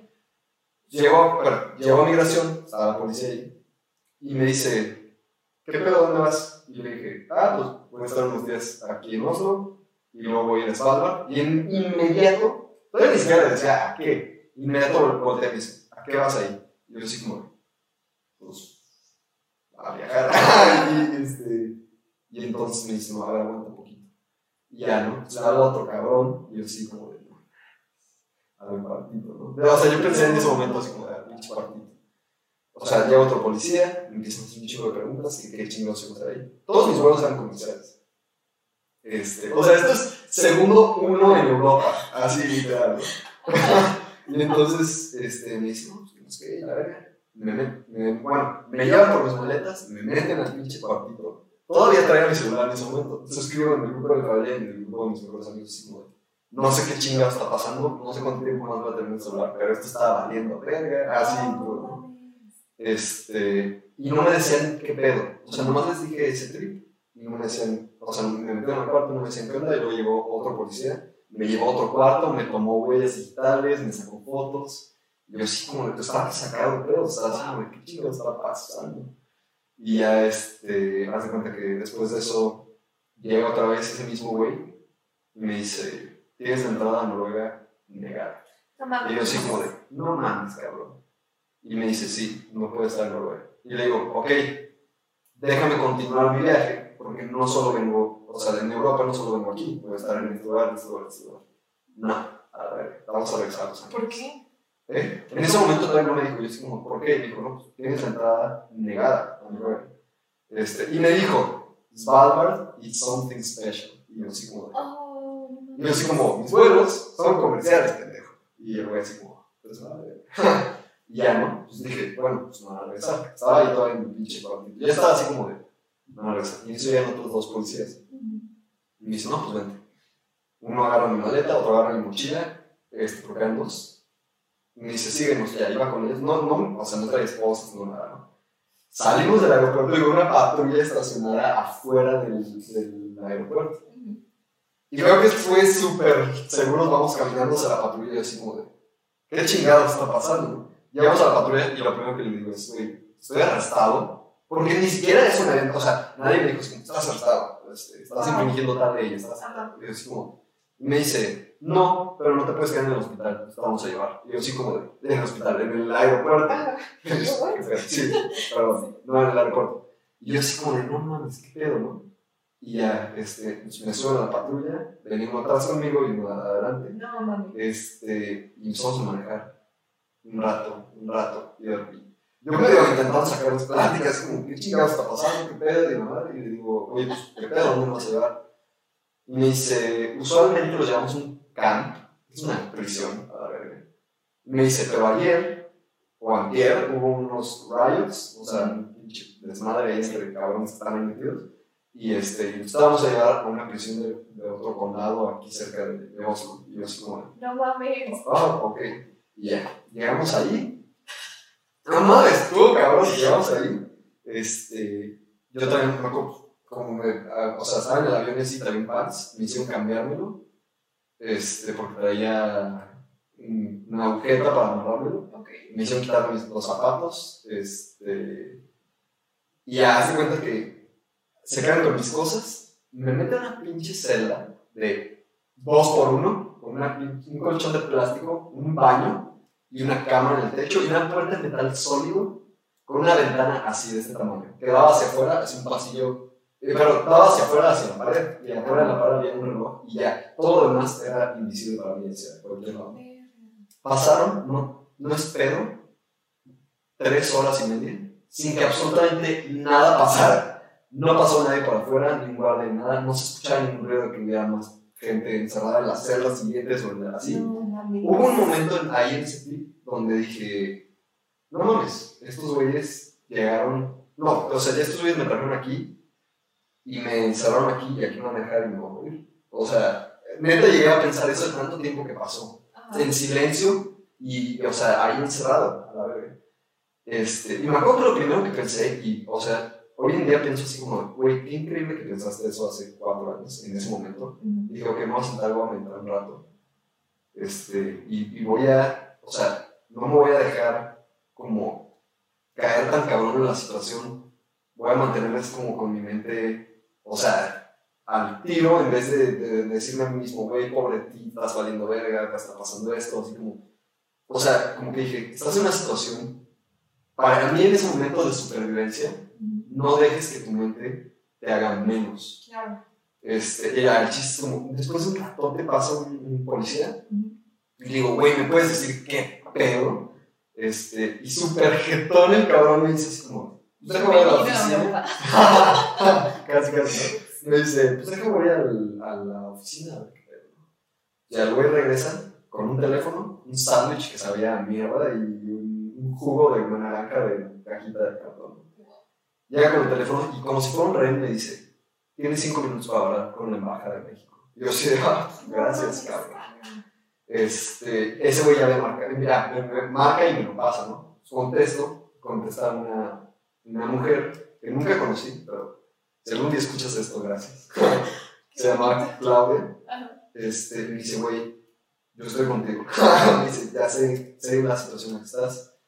Este, me dijo, por ahora no sé exactamente por qué están haciendo esto, pero yo estoy al pendiente de ti, la verga, ¿no? O sea, eso fue como un, así como, uff, gracias. Me dijo, ya hablé con tus papás, ya hablé con, así, porque cuando yo mandé el mensaje, mis papás están en misa de, por alguna razón está o sea, nunca misa, pero ese día están ahí porque no sé si era, o sea, no sé, se había muerto alguien, no sé si era aniversario de, no, no sé, no sé qué chingados estaban haciendo. El chiste es que no me contestaban porque estaban en ese pedo. Y a mí ya me había pasado de todo. Este, y yo decía, no, pues está bien. Y le dije, pues aquí estoy, chingada, ¿no? Obviamente esa noche no dormí absolutamente nada. Me dejaron la luz prendida de la celda toda la noche. De todos modos tenían jet lag, o sea, muy cabrón. Este, me acuerdo que a las 4 de la mañana ya estaba así como de puta madre, puta madre. Aburrido, o sea, literal aburrido. Me acuerdo que veía el reloj y decía, o sea, como que no pasaba el tiempo, ¿no? Estás como, ya vine a ver el reloj otra vez y solo pasaron 5 minutos. Este, yo sentí como que pasó un chingo. Me acuerdo que pasaba gente de limpieza, yo intentaba hablarles y me ignoraban, pasaban guardias y me ignoraban. Yo así como de, ¿qué pedo con este trip? O sea, psicológicamente está así como de, güey, neta, no te dejes caer, pero también está así como, ¿qué chingados está pasando? Y ya, este, como hasta las 12 de la mañana, este, llega un güey y me dice, ya nos vamos. Y me, me acuerdo que me dio mis tenis. Y yo así de que, ya, gracias, neta, regresen, de verga, ya que está aquí, la chingada. Y ya, me sube a la pinche camioneta, eran otra vez dos guardias, pero esta vez era una camioneta grande, otra una patrulla chica. Y este, me acuerdo que suben a un italiano al lado de mí. El, el no hablaba o sea, inglés, porque en Noruega todo el mundo habla inglés, este, mucho menos noruego. Y pues, o sea, el güey me intentaba como hablar y así como, güey, no entiendo ni verga lo que estás diciendo. O sea, más o menos, porque igual el italiano no es brutalmente distinto al español. Pero te entiendo ciertas cosas. O sea, ese güey sí lo vi. Fíjate que vi ese güey y dije, ok, siento que este güey está, aunque estamos como en, el mismo, en la misma situación, siento que ese güey está peor que yo. Porque no tiene ni siquiera forma de, de comunicarse. Este, y ya, ¿no? Pero yo dije, igual, ya nos llevan al pinche aeropuerto, nos van a mandar de regreso a donde chingados veníamos y ya, ¿no? Yeah, sure. Yeah, yeah, sure. Y ya, este, íbamos en la pinche carretera y en eso, este güey sale así, y se mete un camino de tierra en el pinche bosque, no, en medio de la nada, y yo así de que, ok, por aquí definitivamente no creo que sea el aeropuerto, a la verga, ¿no? Así, un rato en medio del bosque. Y, Hostal. O sea, sí, sí, hace cuenta. Yo estaba así como ¿en qué puta película de terror estoy? A la verga, en Europa, ¿sabes que no venido? y ya, este. El chiste es que llegamos al dichoso camp que me había mencionado antes.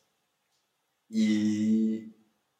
O sea, hace cuenta que era una prisión en medio de la absoluta nada. En medio del bosque, bosque, bosque así, cabrón.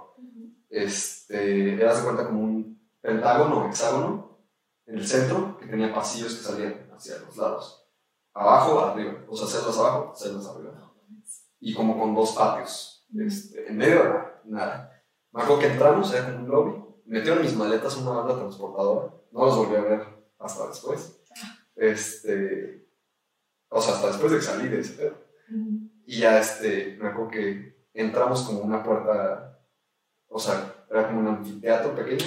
Este, y había como un chingo de puertas en una pared. Entonces me dice, no, no, pues te voy a dejar aquí en este cuarto mientras, pero como en 20 minutos va a pasar por ti otro guardia, te van a llevar a otro lugar, aquí mismo. Este, quiero que leas un como board que había en, en la pared para que sepas qué es lo siguiente que va a pasar. Ese güey no me dijo, y yo así como de, ok, ya, me cierra la puerta. Esa madre era un cuarto de uno con, con una pinche banca en la pared y esa como, o sea, un, cuadro, hazte cuenta como este, en varios, en varios idiomas, ¿no? Y entonces decía, así como, lo siguiente que va a pasar es que te van a pasar a, un, a otro anfiteatro donde te vas a tener que quitar toda la ropa y vas a tener que hacer varias posiciones. No mames. Este, estuvo cabrón. Y este, y ya, y yo, ese, en ese momento yo estaba así, no ser posible, cabrón, qué pedo. ¿Qué verga sí sé? Tengo, un, tengo un, como ejercicio para saber si estoy soñando. Okay. Es ver mis manos. Okay. O sea, el cerebro no puede procesar numéricamente cuando estás dormido. Entonces, si te ves las manos, lo más seguro es que tengas o menos o más de cinco dedos. Wow. O sea, y me he dado cuenta muchas veces que estoy soñando porque veo mis manos y digo, ah, la verga. o sea, son dos, tres dedos. ¿Tienes sueños eh, no médicos, este Muchas veces cuando hago eso me despierto en ese momento. Pero sí lo hago como para tener sueños lúcidos. Lúcidos. Este, sí. me acuerdo que me vi las manos y dije, ok, this shit is real. O sea, este pedo está cabrón. Y ya, o sea, en ese momento como que dije, güey, va a pasar. O sea, aquí no hay, dice, aquí no dice en ningún lado que no hay forma de que no vaya a pasar esto. ¿no?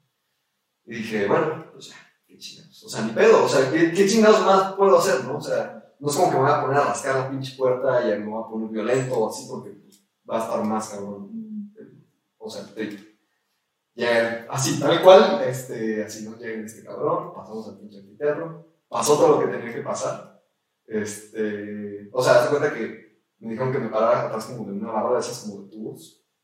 O sea, esos güeyes nunca jamás estuvieron cerca de mí, jamás me tocaron nada. Este, pero sí me hicieron quitarme toda la ropa, me hicieron sacudirme el cabello, me hicieron de que hacer una sentadilla y pendejadas así, ¿no? Y yo así como de hijos de puta, Y ya, este, me visto otra vez. Y llega este güey, me da una bolsa blanca de plástico y me dice, te hice, me dice, te hice el favor de escoger ropa de tu maleta para los días que vayas a estar aquí. Los días. Y yo así de que, ok. Y me da una credencial. Eso fue algo impresionante. Me una credencial que tenía mi foto, todos mis datos. O sea, todos, todos mis datos, este, así bien cabrón. Y me dijo, vas a estar en el ala G. Y yo sí, ok necesitamos acá en este pasillo que era, hazte cuenta, todo era por puertas, pasabas una puerta, puertas, estaban las puertas estas de los cuartitos, y luego de este lado estaba la puerta para el, como el teatro ese, y luego había otra puerta como el fondo, te sacaban un pinche pasillo que tenía otras dos puertas, y ahí había un güey árabe y me dice, me dice así ¿do you speak Arab? Y yo así como de, no, y... No mames, que va por ahí. ¿Eh? Va por ahí el pedo. Tal vez. O sea, y me dice, ah, no, ya no dice nada, el güey se voltea y se queda así, ¿no? viendo el piso. Y a un guardia se lo lleva ese güey, yo todavía me quedé otro rato ahí solo, y luego ya llegó otro guardia, me llevó. Y hace cuenta que el ala era un área común, que tenía una cocina, una mesa y una cafetera. La cocina estaba cerrada todo el tiempo, excepto en horas de comida. Tenía, creo que, como 20 minutos al día para salir al patio. Este, y luego era, el área común y luego todo el pasillo puras celdas individuales, eso sí. Con un baño y regadera la celda. Pero una puta celda, a fin de cuentas, ¿no? Este, y aparte era de que verano, de hecho me han estado saliendo los memories de cuando me fui este, estos días, porque fueron estos días, de hecho. Y era así de que pleno verano, entonces como estás tan pegado hacia arriba, amane obscurecía como a las once y media de la noche y amanecía como a las 3 y media de la mañana. O sea, a las 3 y media de la mañana es como aquí ya a las 8, ¿haz de cuenta? Ajá. Este, la dormida era un pedote, ¿no? Está así como de, oh, verga. Y bueno, para esto el primer día que estuve ahí, me llega una llamada de, del gobierno de Noruega, Ajá. en castellano, ¿no? Pero una pinche amenaza, literal. O sea, me decían, ¿estás consciente de que te podemos tener aquí quién sabe cuántos meses y la verga? Y yo así como de, güey, cállate los hocico y regresan entonces, cabrón. Yo no tengo ningún pedo con que me mandes de regreso, güey. Pero no me estés diciendo que yo. O sea, nadie me ha dicho ni siquiera qué chingados hice como para estar aquí en este pedo ahorita, ¿no? Este, o sea, yo estaba así como de, güey, ¿qué me estás diciendo, cabrón? O sea, dime mínimo qué chingados hice para que me estés, o sea, cagando el palo con esto. y luego, después de esa, luego, luego hablé con Claudio y dije, ¿qué pedo con estos vatos tan locos? Me dice, sí, este, son bien pinches drásticos y bien agarrados a sus pinches Me dice, ya te conseguí un... Haz de cuenta que yo llegué el lunes, o sea, todo empezó el lunes, esto fue el martes, y me dice, ya te conseguí un vuelo para mañana, te van a regresar, este, directo a Los Ángeles. Y dije, no mames, asparo que me regresen a México, a la verga. O sea, ¿qué voy a hacer en Los Ángeles? O sea, y me dice, bueno, voy a ver qué pedo. O sea, voy a ver si puedo este, hacer que te lo cambie y me dice, el vuelo es mañana a las 4, van a ir por ti como a las 2, y este... Entonces para que estés al pedo, ¿no? Y... Ah, no, no, no, no, más bien, el vuelo a las 2, me dijo, van a pasar por ti como a las 11, entonces tienes que estar al trip. Yo a las 5 de la mañana estaba completamente despierto. Este, y ya, ¿no? Hace cuenta que había hablado con los guardias y los guardias me habían dicho, ah, sí, este, mañana a tal hora, mañana tal hora. Y al día siguiente eran otros guardias distintos. Y entonces le digo al, al primero que vi así como, oye, ¿qué pedo? Fíjate que pues, me van a regresar hoy y así, ¿no? Y me dice, no tengo nada en el sistema. No, no mames, pendejo, ayer me dijeron que me iban a regresar y la verga. no tengo nada en el sistema. Y ya se cuenta que eso fue como a las 9 de la mañana. A las 10 otra vez, pregunto, nada. 10 y media, nada. 11, nada, nada, nada. Pasaron por mí a las 3 y media de la tarde. No mames. Así que tráete tus almohadas y tus sábanas que usaste este, en la bolsa, porque las vas a dejar acá y ya te vamos a llevar. Pero el vuelo a qué hora era? A las 2. Ajá, y yo sí como de, güey, no vuelo a las 2. No, te vamos a llevar al aeropuerto. Y yo sí, bueno. y ya no, me llevan. O sea, salimos de ahí, me llevan. El aeropuerto hasta eso no estaba tan lejos, como 40 minutos. Ujú. Llego y sale la jefa de policía de Oslo, que estaba ahí en ese momento. Y me, y me dice, y me dice, y me dice, tenías que estar aquí hace tres horas. Y yo así como de, Sí, Bitch. lo sé. what the fuck? Así como, o sea, no es como que yo no haya estado chingando estos pendejos para que me trajeran antes. Y me dice así como, sí, fue nuestro error. Nosotros la cagamos, ok, tuvimos ok. un pedo de logística. Me dice, pero ya te consiguió otro vuelo. Y yo sí, bueno, miren. Te digo, era miércoles. Me dice, y me dice, me dice, es el domingo a las 5 de la No tarde. y yo así que, vete a la verga. O sea, en ese momento sí me agüité y dije, no puede ser que van a regresar otra vez. Estos siguientes 5 días a ese pinche lugar. Ajá. Porque aparte, otra cosa que no había dicho es que estaba lleno de sirios, eh, turcos, eh, egipcios, ucranianos. Hace rato que dijiste que si los árabes y la verga. No siento, pues tenía un pasaporte mexicano y sí soy completamente mexicano. No siento como que me hayan, hayan dicho este pinche o así. Lo que sí sé, a ciencia cierta, es que en ese momento tenían un pedote migratorio porque fue en la pinche erupción del trip de los migrantes sirios. Eso es lo que te iba a preguntar. Este, y hace cuenta que Rusia agarró y les mandó un millón de personas sirias a Noruega. Pero Noruega es, una, es un país que creo que en ese momento tenía como 6 millones de, de- de personas. Ujú. Entonces caen un millón de personas extras y obviamente Claro. eso genera una pinche crisis, cabrón. Claro. Entonces no sé si fue parte de ese pedo. Ujú. El chiste es que, bueno, o sea, me dice esto esta doña y yo así como, me dice, yo sé que nosotros la cagamos, lo que va a pasar es que te vamos a dejar libre para que estés en Oslo. Yo pagué un pinche hotel, taxis, etc. Durante los siguientes cinco días y me dijo, tienes que estar aquí en el aeropuerto sí o sí el domingo a las, o sea, el vuelo a las 5, me dijo, tienes que estar aquí a las 3 o, o 2, no me acuerdo. Este, me dijo, nos vamos a quedar con tu pasaporte y si no regresas, te vamos a buscar. Y yo así "Oh, pasó". Ok. Este, y ya, pues estuve libre los 25 días. Ajá. Me regresaron, me acuerdo que cuando me regresaron mi pasaporte me dieron como una hoja. Está en Noruego totalmente. Me dijo, vas a dar esta hoja de migración. Si no la das, vamos a dar por hecho de que eres un fugitivo. Y yo así de que, güey, qué pedo. Y me dijeron, no estás deportado, no, no te vamos a poner ningún sello, o sea, mamando en el pasaporte, pero tienes la entrada a Noruega negada. Y yo así de que, What? bueno, vale. sí. No mames, pero al final nunca supiste por qué. O sea, real, real, real. O sea, la razón real, Ajá. real, no. Pues al- algo relativo, pues no sé si es Svalbard, ah, no sé si es su problema migratorio, no sé si las dos cosas. Y, este, y luego sí regresé a Europa. O sea, al principio así, no voy a regresar a la verga, pero como a los tres días chingados, no voy a regresar, está vendí mi coche y hice todo este pinche desmadre Ujú. para poder irme. Y luego ya me la pasé verguísima, ¿no? O sea, ya después fui de Londres, París, Ámsterdam, hice los voluntarios en Alemania, este, fui a Austria, pinche lugar. Eso, eso estuvo chido, pero la experiencia estuvo cabrón. Cabrón, güey. Y aparte de que neta no te digan a, hacer- a ciencia cierta por qué estás ahí y que te tengan hacia ciegas, es, es delito, güey, tal cual. Sí. Está cabrón. Wow, wow, qué fuerte. Sí, estuvo, estuvo cabrón. Pero fíjate que algo que pienso y digo mucho con respecto a eso es que si pudiera regresar en el tiempo y evitarlo, no lo haría. Siento que es una, fue una experiencia que aunque perdí mucho materialmente hablando, si lo quieres ver de esa forma, gané muchísimo y, y, y me di cuenta de la capacidad que tengo para poder sobrellevar un momento de estrés muy cabrón. Ujú. Y de no estar estresado en el momento. Claro. O sea, cuando salí, por supuesto sentí un alivio cabrón. Dormí como pinches 14 horas seguidas de esa noche a la verga. Este, y luego me acuerdo que al día siguiente me desperté y estaba súper frustrado porque ese pinche día, o sea, me acuerdo que pues, tenía mi tarjeta de CI, que es, es, pues, es una tarjeta internacional, pero ese puto día este, estaban arreglando no sé qué del sistema Y yo quería desayunar y no tenía dinero porque todo lo tenía en la tarjeta, pero no servía y yo no sabía por qué no servía. Y luego ya me di cuenta que en la página decía, ah, tenemos un pedo ahorita con el sistema, lo vamos a arreglar en tres horas. Y yo así como de ver, ¿qué está pasando? Y ya estuve libre en los cinco días. ¡Wow! Súper anécdota. Sí, estuvo cabrón. Pero me acordé porque dijiste esa parte, ¿no? Como de que tienes la expectativa, crees que va a ser de cierta forma, incluso, o sea, tú tal vez lo haces por huir, tal vez yo también lo hacía por huir, un tiempo, o sea, me iba, me iba a ir tres meses.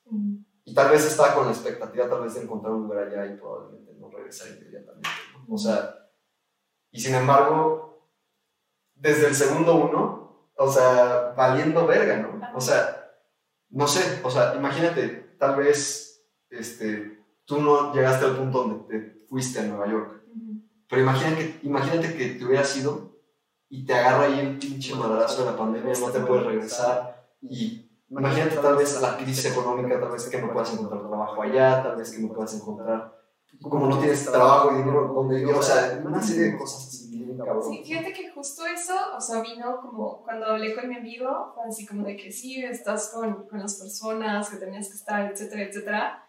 Y ya cuando lo vi de esa manera fue como, a ver, aguanta, o sea, realmente tus ahorros para cuánto tiempo los tenías. O sea, porque sí cerraron la frontera, pero luego fue, creo que una semana, si no es que dos semanas, sí, creo que fueron dos semanas después de que cerraron frontera, de que cerraron todos los restaurantes, cerraron, cerraron todo Nueva York, básicamente. Sí, sí, sí, o sea, bueno, no solo Nueva York, o sea, todo, todo Estados Unidos cerró. Sí, pero ahí en específico, o sea, un pinche foco de infección. Sí, cabrón. Sí, o sea, era, era lo, así el tope, tope de infección.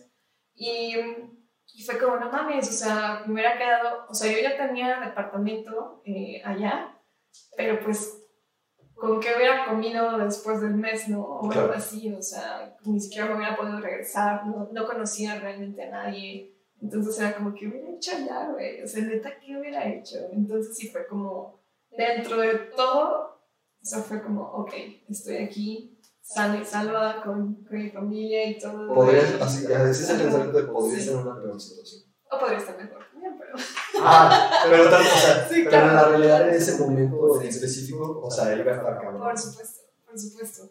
Y, oh. y, con todo esto está padre como relacionarlo con el aspecto material, que era como lo que tenemos un poquito en común igual y creo que tal vez todos hemos como fue esa parte de sacrificar parte de las cosas que son nuestras, que los objetos no son parte de lo que eres en realidad, o, tal vez muchas veces tienen algún significado, este, tal vez sentimental, lo que quieras, pero fue esa parte de como de sacrificar algo que es tuyo para lograr otra cosa y que no sea realidad, ¿no? Sí, exacto. O sea, o sea que al fin de cuentas en el momento que debería suceder a la manera hora no sucede. Exactamente.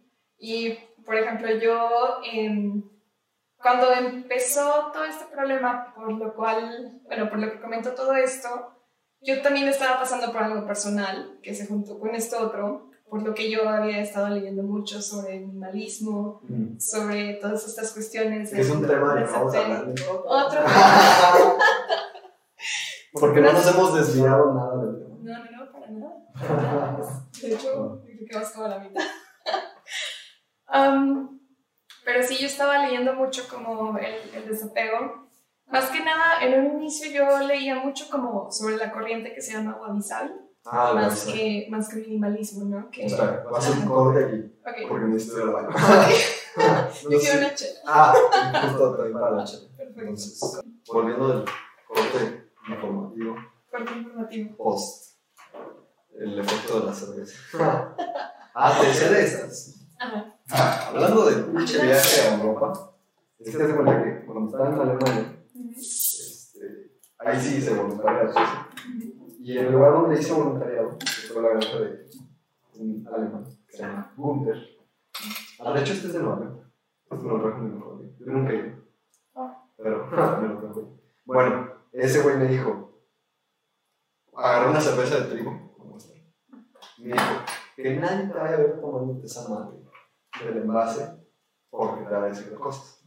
Y me dijo, esta madre te la tienes que servir a huevo en un vaso porque tiene sedimento. Okay. Entonces, o sea, me que la tienes que servir así como casi todo y dejar un chorrito en la botella, centrifugarlo, porque el sedimento se queda pegado en la base de la botella. Entonces, eh, o sea, ahorita si la ves clara, pero... O sea, digo, la dejas así, la centrifugas, es un lado, así el otro. Y me dijo, luego ya sirves el resto y se va a hacer espesa. ¡Wow! Y eso es por, por ese trip del trigo. Entonces me dijo, si alguien te ve tomándote la de la botella, te decir que es un pendejo porque todo el trigo de la cerveza se está quedando pegado en el fondo. Wow. Siempre se prende algo. Y yo así, qué bueno que me dijiste, güey, porque si no, si me hubiera mandado así. Ah. Pero eso pasa cuando no sabes que no sabes. Para un lado, para el otro. Ah, el chiste es como, o sea, agarrar todo lo que está hasta el fondo. Ajá. Y se ve bien cagado que pasa como de ser una cerveza clara a no oscura, pero espesa. Espesita. Ajá. Ajá. Nice. Si quieres ahorita que vas haciendo eso, recibes. Ah, también está. Ah, o sea, toda esa, esa como Ah, espuma que tiene. Ah, porque ahí se queda eso. De hecho, mucha gente dice, no mames, no me gusta la cerveza de trigo porque tiene un sabor X. Pero es por eso. Pero es por eso, es porque no la mezclas. Entonces, este, no... Entonces no, este, no, no conoce el sabor real de.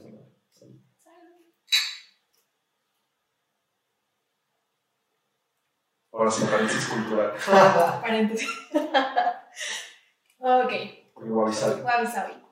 Ok, antes de todo eso yo, yo había leído mucho como, como sobre Wabi Sabi, que yo había conocido el Wabi Sabi, pero como una ideología o corriente en cuanto a diseño. O sea, porque el Wabi Sabi lo puedes... Pero comprender. mucho en diseño. Ajá, sí, justo.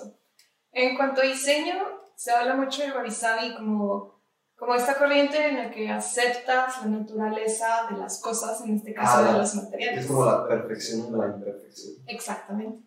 O sea, porque siempre nos enseñan a que todo tiene que verse de cierta manera, todo tiene que ser perfecto, todo tiene que... que, que está así como flawless, si no su valor es menor.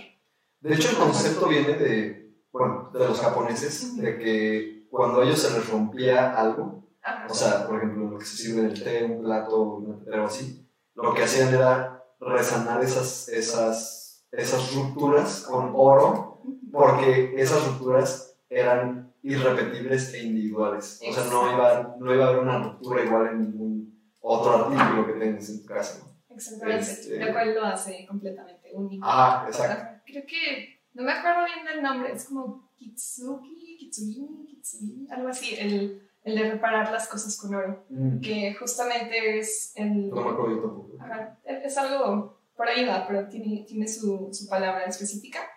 Y básicamente quiere decir de que las cosas no son perfectas, las cosas se rompen. Y cuando estas cosas las puedes reparar, valen todavía más que lo que eran originalmente. Y eso a mí me gustaba llevarlo mucho como en mi persona. O sea, como, ok, este, me quebré de esta manera, pero ahora me voy a reparar a mí misma de una manera mucho más un bonita. concepto filosófico. Lo tomaste como un concepto filosófico. Sí, sí, sí, sí, justo. Está chido. Sí, entonces era como de todo lo que haga a partir de ahorita, todo- con todo lo que me alimente, con todo lo que me repare, va a ser oro. O sea, va a hacer cosas mejores. O sea, porque no, no me voy a reparar para quedar igual. Me voy a reparar para ser mejor. Exacto. Ajá. Entonces, lo, lo tomé muchísimo. Eh, digo, en, te digo, en diseño se me hace también bien bonito porque es el aceptar la naturaleza del material. Esto quiere decir que las cosas envejecen, las cosas se pueden oxidar, las cosas pueden tener así, por ejemplo, en mi caso que trabajo mucho con, o trabajaba mucho con piel, eh, la piel tiene mil imperfecciones, o sea, la piel de una vaquita, hasta, Sí, claro. hasta las garrapatas que la muerden generan como imperfecciones en la piel. Pero ahí te enseñan de que incluso como estos pequeños como, no sé, piquetes manchitas o cosas son parte de la historia de lo que era originalmente, que pues era esta vaca que seguro tenía su historia y seguro tenía todo, todo un mundo y todo esto y, y es parte de lo que te lo cuenta. Entonces, es el aceptar como el transcurso del tiempo, el transcurso de la naturaleza, o sea, las cosas como, como pasan, que hacen al final, no sé, o sea, es, es aceptar, ¿no? Esta parte. Y, y, como que eso se volvió mucho como de lo que yo tenía en mi cabeza. O sea, una de las palabras que mencionan mucho en, en pandemia o mencionaban mucho en pandemia y que al final hasta me caía gorda porque, porque yo, o sea, yo te digo, la traía como mucho eh, desde antes y luego pasa esto y todo el mundo la menciona y fue como, ok, basta, que era la, resiliencia, ¿no?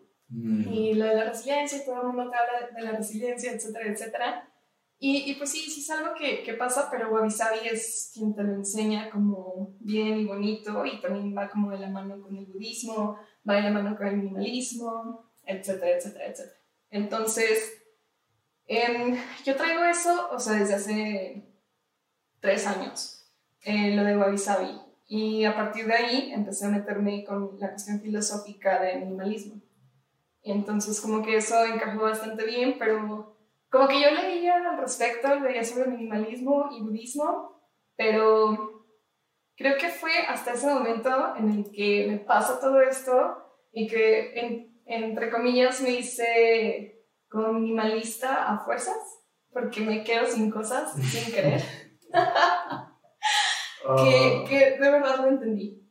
O sea, de verdad entendí el valor, entre comillas, de las cosas o el no valor de las cosas. Claro, porque tal vez, o sea, tal vez no tenías un apego tan cabrón a, los objetos en sí, más bien era como ese sentimiento como de perder algo, ¿no? Sí, justo. Creo que llega un punto en el que todos creemos que, porque así nos enseñan, ¿no? De que necesitas tener cierta cantidad de cosas a cierta edad, a cierto, verte de cierta manera y tener casa y carro y, familia, hijos. Y, si a esta edad no hiciste eso, pues ya eres un pinche. Quedada, güey. sí, o sea, quedada, ¿cuántas veces no me han dicho? Pero, Pero o sea, sí, no, es una pendejada. Sí, es una gran pendejada. Pero sí, o sea. El pedo es creérselo, ¿no? O sea, que te lo dicen. El problema es creérselo, justo. Y creo que a muchos en algún momento quieras o no te ha servido. O sea, es así como un verga, sí, es cierto. O sea, tal vez debería de estar en este punto y estoy en este punto, tal vez en uno más adelante, ¿no? Y te puede afectar como para bien, para mal, el egoísta, es egoísmo, etcétera, etcétera. Pero sí, cuando, cuando pasa esto, entonces es cuando entiendo un poquito más como el, el no tener las cosas y como que me ayuda mucho a tener como ese background, ¿no? De, de ok, no pasa nada y más bien como había dicho en un principio, con todo lo que me vuelva a alimentar va a ser mejor que lo que tenía. Entonces, escuché, es, o sea, he leído mucho sobre minimalismo, escucho mucho a unos chicos en específico de minimalismo. Eh, ah, los, ¿cómo se llama? De minimalistas. Ajá, sí. Ah, sí, son, son, buenos, pero... Tú me pasaste el documental, me acuerdo. ¿Ah, sí? Sí, seguro, sí. Y ya lo había visto, pero no me acordaba y luego cuando lo vi, que sí lo había visto. Y luego me dijeron que sí, ya lo he visto. Sí, es, son muy buenos, pero a veces siento que, que, ven el minimalismo como desde un punto de vista muy primermundista, mm. porque a veces siento que creemos en el minimalismo y que debemos hacer todo mejor, pero es cuando tienes tantas cosas que tienes que deshacerte de ello y luego lo alimentas con cosas mejores, ¿no? Entonces habla como de cierto flujo, de, como flujo de también de de bienes, ¿no? Como para poder hacer eso, o sea, como balancear. Y estando, siento a veces que, no sé si voy a decir una pendejada también, pero siento a veces que el minimalismo no está tan pensado como ellos lo tienen en su podcast, como para países en los que no tenemos ese tipo de... Exacto, exacto, exacto. O sea, esos güeyes lo tienen en el aspecto de su, pues, ambiente socioeconómico del país en el que vive, ¿no? Exactamente. Son gringos, ¿sí? Sí, sí, justo. Y es como donde creo que ahorita hay más minimalistas que en todos lados del mundo. Más que en Europa, considerando, considerando, o sea, te lo digo porque en Europa la gente vive en, o sea, o sea está el inodoro, inodoro al lado de la estufa casi, casi. O sea, viven en espacios súper pequeños. Ah, no puedes, o sea, no te puedes mamar y tener un putero de cosas. O sea, ¿tú crees que, o sea, digo, yo no sé, no sé, porque no sé qué tan fuerte sea la tendencia, ¿no? Este, o sea, ¿tú crees que sea más fuerte la tendencia en, Estados Unidos que en Europa? ¿Sabes qué? Yo siento... También, perdón, también considerando, pues, que el consumismo es muy Estados Unidos. O sea, si México tiene un pedo de consumismo, es porque nosotros nos, como que nos autoproclamamos todos los trips de Estados Unidos. Exactamente. Yo siento que en Europa y, por ejemplo, Japón, que también pasa ah, mucho esto, es, ya es algo más como cultural.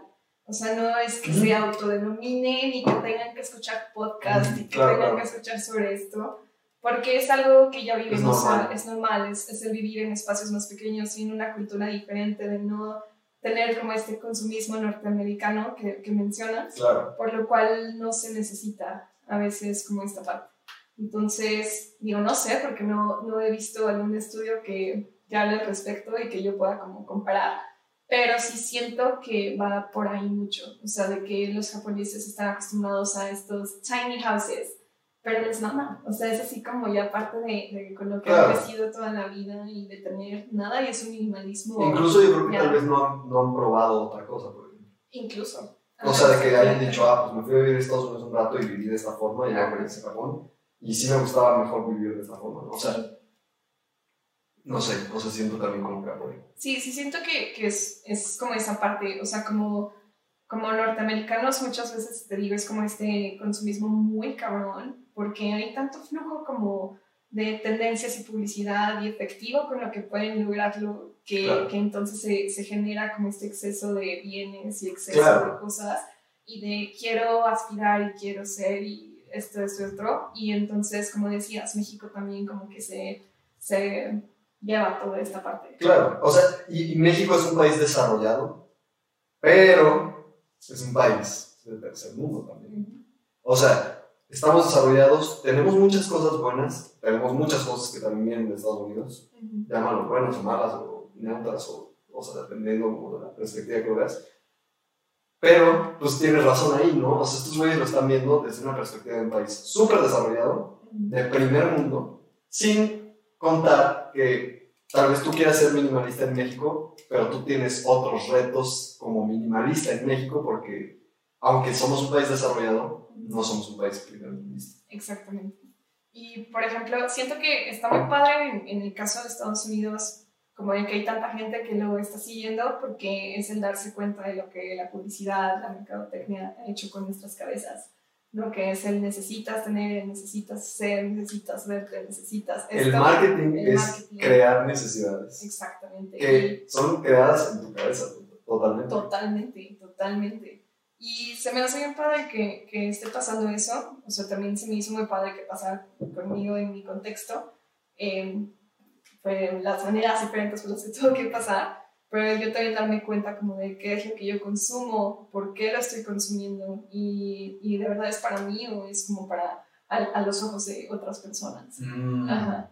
Entonces, porque muchas veces ni siquiera es para ti, muchas veces consumes porque es la tendencia, Ajá, porque es lo que, no sé, como morra, es así como de porque todos traen esto y, es lo que se ve sexy para, y por eso vas a tener vato. O sea, pendejas. Ah, o sea, te, te venden la idea, te venden la idea. De que si no te ves de cierta manera es así como, te vas a quedar sola y no sé qué, y es como, wow. me van los memes esos, perdón, perdón, perdón. Sí, sí, sí. Me van los memes esos de, ya viene la temporada donde las morras se visten de Han Solo. Con las, ¿cómo se llaman? Las, las botitas. Ah, las botas, los jeans, que el pinche chaleco, o sea, de tal color, con la, la, camisa de tal color, así.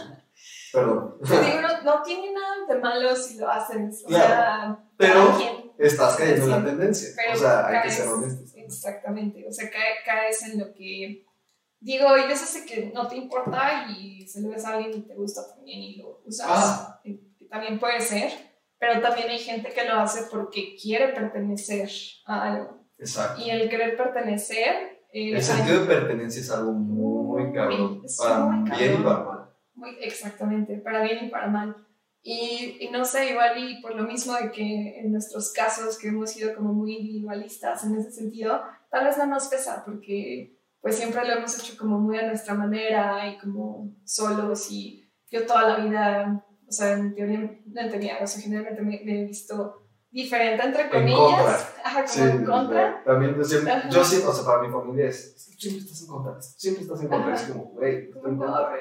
Solo no pertenezco a, la normalidad de las cosas. Ajá, a lo que se supone que es normalidad, o sea, porque ¿qué es normal también? Es, es, es que estaba pensando en que la normalidad es totalmente relativa a la época y el contexto en el que vives. Exactamente. O sea, hace, no sé, 170 años, no, no, hace 200 años, pues, o 250 años, pues era súper normal que tuvieras un esclavo que fuera de color, ¿no? Llamado una persona, o sea, de color, o sea, afroamericana o, o, o este, no sé.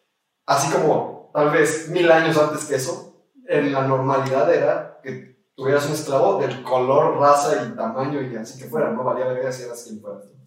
Así como en no, tal vez mil años o diez mil años antes de eso, la normalidad era que salieras a cazar y proveyeras para una comunidad, ¿no? O sea, la, normal, la normalidad y la tendencia es totalmente relativa al momento y contexto y, o sea, círculo socioeconómico al que perteneces. Exactamente. O sea, antes la normalidad tal vez era ver o dar cabezas. Ajá, claro, era súper normal. O sea, la normalidad era que la iglesia te cortara la cabeza porque tenías una idea científica.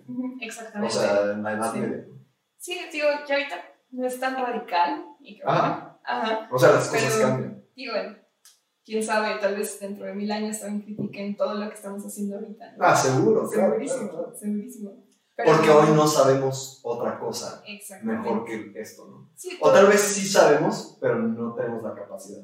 Exacto. O sea, porque, por ejemplo, no vivimos en una, en una sociedad utópica, ¿no? Claro. Donde no contaminamos, donde... donde o sea, donde todo es perfecto, donde la, toda la gente es consciente, donde no hay crimen, donde no hay violencia, donde no hay nada de eso, ¿no? Uy.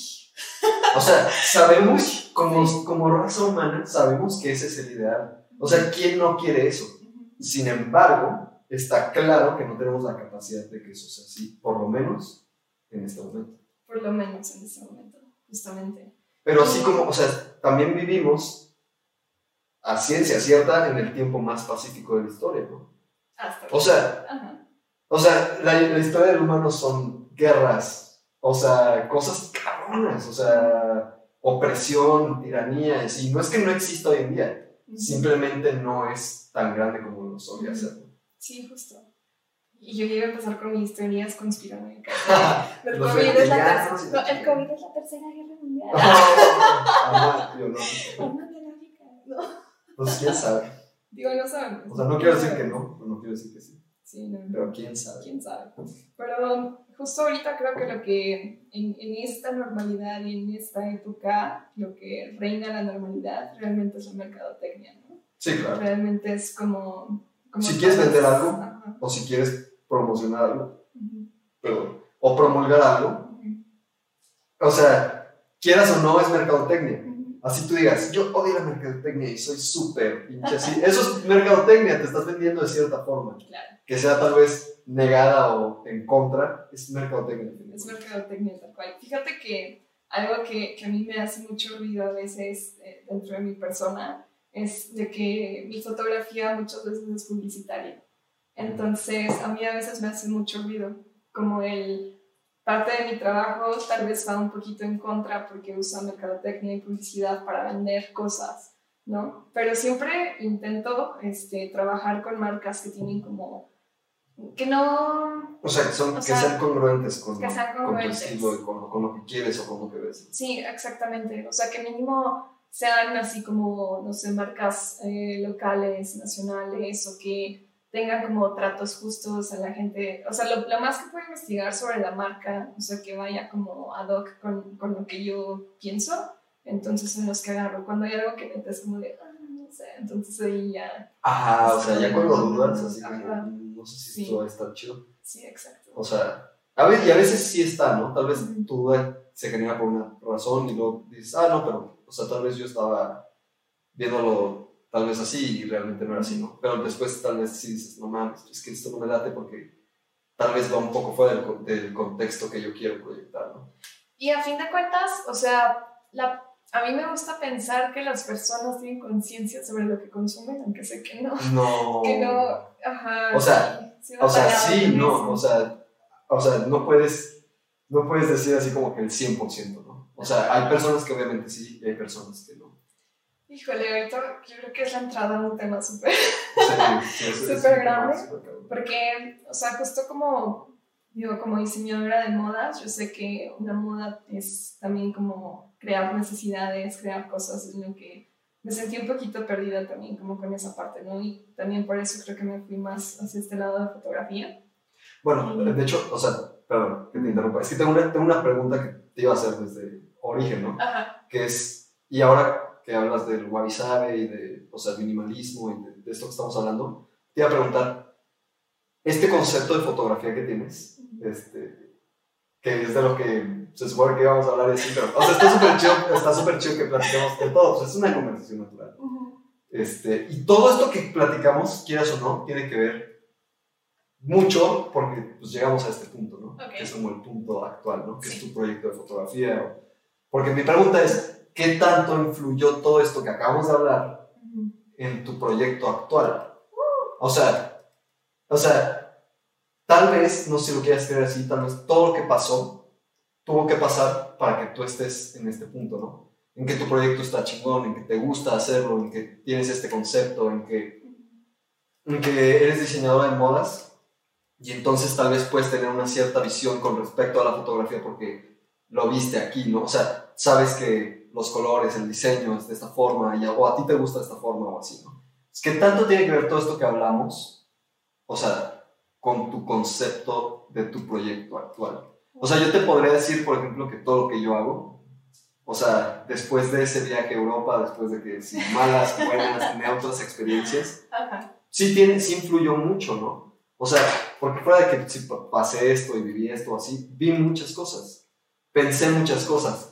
Tal vez no fue el mejor, este, la mejor forma, pero tal vez tuve tiempo de pensar cosas que me hicieron cambiar mi mente, que me hicieron ver las cosas distintas. Tal vez si no hubiera estado encerrado tantos pinches días ahí en esos lugares, este, hoy en día tal vez no tendría cierto tipo de humildad para decirme a mí mismo, güey, tú puedes lograr esto, puedes lograr esto, puedes lograr esto. Tal vez no me hubiera dado cuenta hasta mucho después que tengo la capacidad de, de estar en una situación de estrés y, y- y tener calma, ¿no? O sea, que es, algo que te decía hace rato, o sea, es- estar en ese momento así me, me hizo darme cuenta que yo puedo hacer eso. Entonces, eso es una conciencia que yo transfiero a mis proyectos, llámalo el podcast, llámalo Calma, que es el diseño sustentable, llámalo la música o así, ¿no? O sea, hay momentos en esos proyectos donde hay estrés y tal vez me- pienso, güey, esto no tiene ni un pinche, o sea, nada que ver con el estrés que viviste en este momento.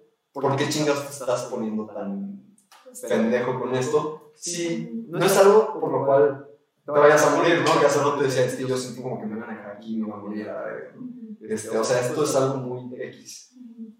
Estoy bien padre en ese punto, ahorita que lo, lo tocas, estaba como pensando en todo, lo- lo- todo esto, porque es, híjole, o sea, básicamente hizo todo, o sea, yo empecé a dedicarme a fotografía realmente hasta hace un año y medio, dos años, o sea, yo antes hacía... em, estaba más como, como en diseño de modas, styling, o estaba más como en marroquinería, incluso, ¿no? Y luego empecé como en dirección creativa. Fue cuando pasa todo esto que, que empecé como, como dejé todos mi, dejé mi trabajo, dejé mis proyectos, dejé todo, que me empecé a enfocar más en foto. Y empecé a agarrar muchísima confianza en mí misma. O sea, porque Mm. yo, sab- yo antes híjole, no tenía absolutamente nada de confianza en lo que yo hacía. O sea, personalmente, sí fue como un, órale, o sea, cre- creo que fue el darme cuenta de que si las personas que más amo y que más están, o sea, que están conmigo, van a estar conmigo. A pesar de lo que sea. a pesar de lo que sea, y darme cuenta del amor que me rodea, y darme cuenta de, de que neta tengo una red de apoyo, uff, o Sí, sea, increíble, o sea, de familia y de amigos que neta fue como, wow, o sea, de verdad, wow, no tengo palabras para expresar lo que, lo que fueron para mí en ese entonces y todavía. Y eso me hizo generar mucha confianza en mí misma, como de, ok, este, vamos a hacer esto, no pasa nada, o sea, vamos, vamos, vamos, vamos. Y me, me genera como, como esta confianza a tal grado de que ahora yo puedo transmitirlo, como tú dices. Y eso ha estado bien bonito y, y justo hacia allá va uno de los proyectos que tengo ahorita, porque yo antes era una persona muy nerviosa, era una persona que me estresaba con todo, pero a un grado que hacía que todo el mundo se estresara y hacía que todo el mundo estuviera así como, ¿qué pedo? como así, o sea, tengo esta cosa buena o mala de que lo que yo siento, aunque todos se sientan casi que igual, ¿no? Si es enojo, si es tristeza, si es felicidad, lo transmito muchísimo. Y, y se transmite también por medio de mis imágenes, o sea, y con la gente que trabajo y con todo. Cuando pasa todo esto, tuve una especie como de, como que me apagué y de repente me volví a aprender, a aprender y fue, pero como otra Diana. O sea, fue así como, ok, ya traigo esto, ya pasé por lo que creo que ha sido lo peor y espero que sea lo peor. ¿Ese eso es la confianza? Eh, ese eso es como la situación personal que, que, que ocurrió que me hizo pensar en, creo que esto ha sido o va a ser lo peor que me ha pasado en la vida. Y neta estuve en este punto, que yo sé que no me va a volver a dejar caer hasta este punto. Y más bien como el, el decir, yo, yo ya no me voy a dejar pasar de aquí. Y ya aprendí lo que es, este, no es, no es pérdida, pero sí es como el tener todo en ceros. O sea, y todo, o sea, toqué fondo, fondo, fondo, fondo, fondo, fondo.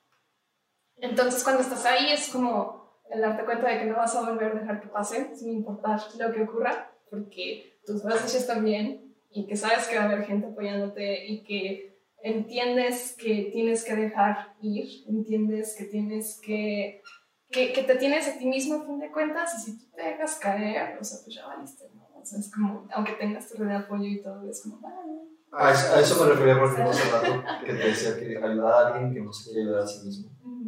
Aunque sea inconscientemente. Entonces es difícil. Súper, súper difícil. Y cuando te das cuenta de todo esto y lo trabajas y de repente empiezas a confiar y de repente empiezas como a transmitirlo y empiezas a a trabajar en lo que ahora sí que apostar todo por lo que crees que quieres hacer en tu vida y empezar como a hacer cosas padres y empezar a conseguir como gente que quiere trabajar contigo y te digo, yo era esta persona que se estresaba muchísimo y que contagiaba todo este estrés y todo esto, a llegar a este punto en el que dije, wow, o sea, como tú decías, ya pasé por esto.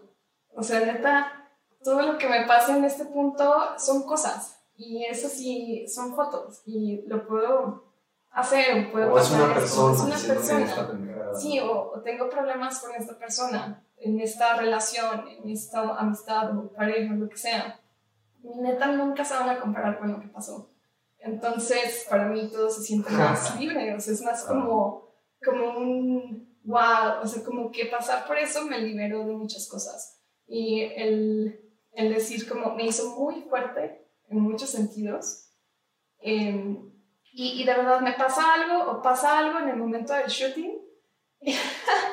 Justo tuve un shooting hace dos semanas que estuve como todo un mes hablando con la dueña de la marca, que le pasaba esto con, con no sé, los proveedores y esto, y me decía, no, Diana, ya tengo tres pelos en la cabeza porque estoy súper estresada. Y yo no sé cómo, porque ya ni siquiera lo, lo hago o sea, como tratando de, sino que ya me sale. No sé qué le decía que la calmaba así. O sea, así como, no, mira, esto, esto, esto, listo. Y siempre era como de, no mames, neta, gracias. O sea, tú me, me calmas bien cabrón. O sea, parece que es así como un abracito de que todo va a estar bien y la calmaba así. y así como... Y, mucha gente. O sea, Siento que eso, eso tiene mucho que ver con lo que decías ahorita de contagiar. Ajá, o sea, exacto. Siento que más que lo que le estabas diciendo, le estás contagiando tu energía. Que tu energía es como, o sea, distinta, ¿no? O sea, es como aceptación, este, ver las cosas de esta forma, en vez de decir, puta, es que está mal, no sé, o sea.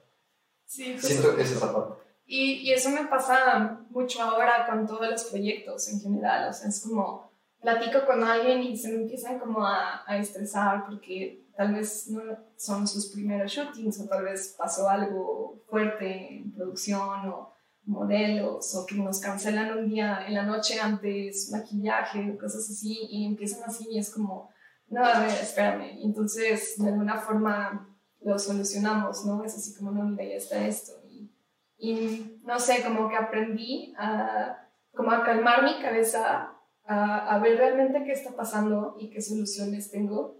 ¿Se puede hacer? ¿No se puede hacer? Ok, entonces, ¿qué procede? O sea, sí, no, sí, no, sí, no. Ok, como este como diagrama de, flujo, que es como sí, no, entonces esto, entonces esto, entonces esto. Y así me la llevo. Y entonces no, no me lleva el pánico, no me lleva el estrés y, y es cuando contagio a todos de que todo está bien.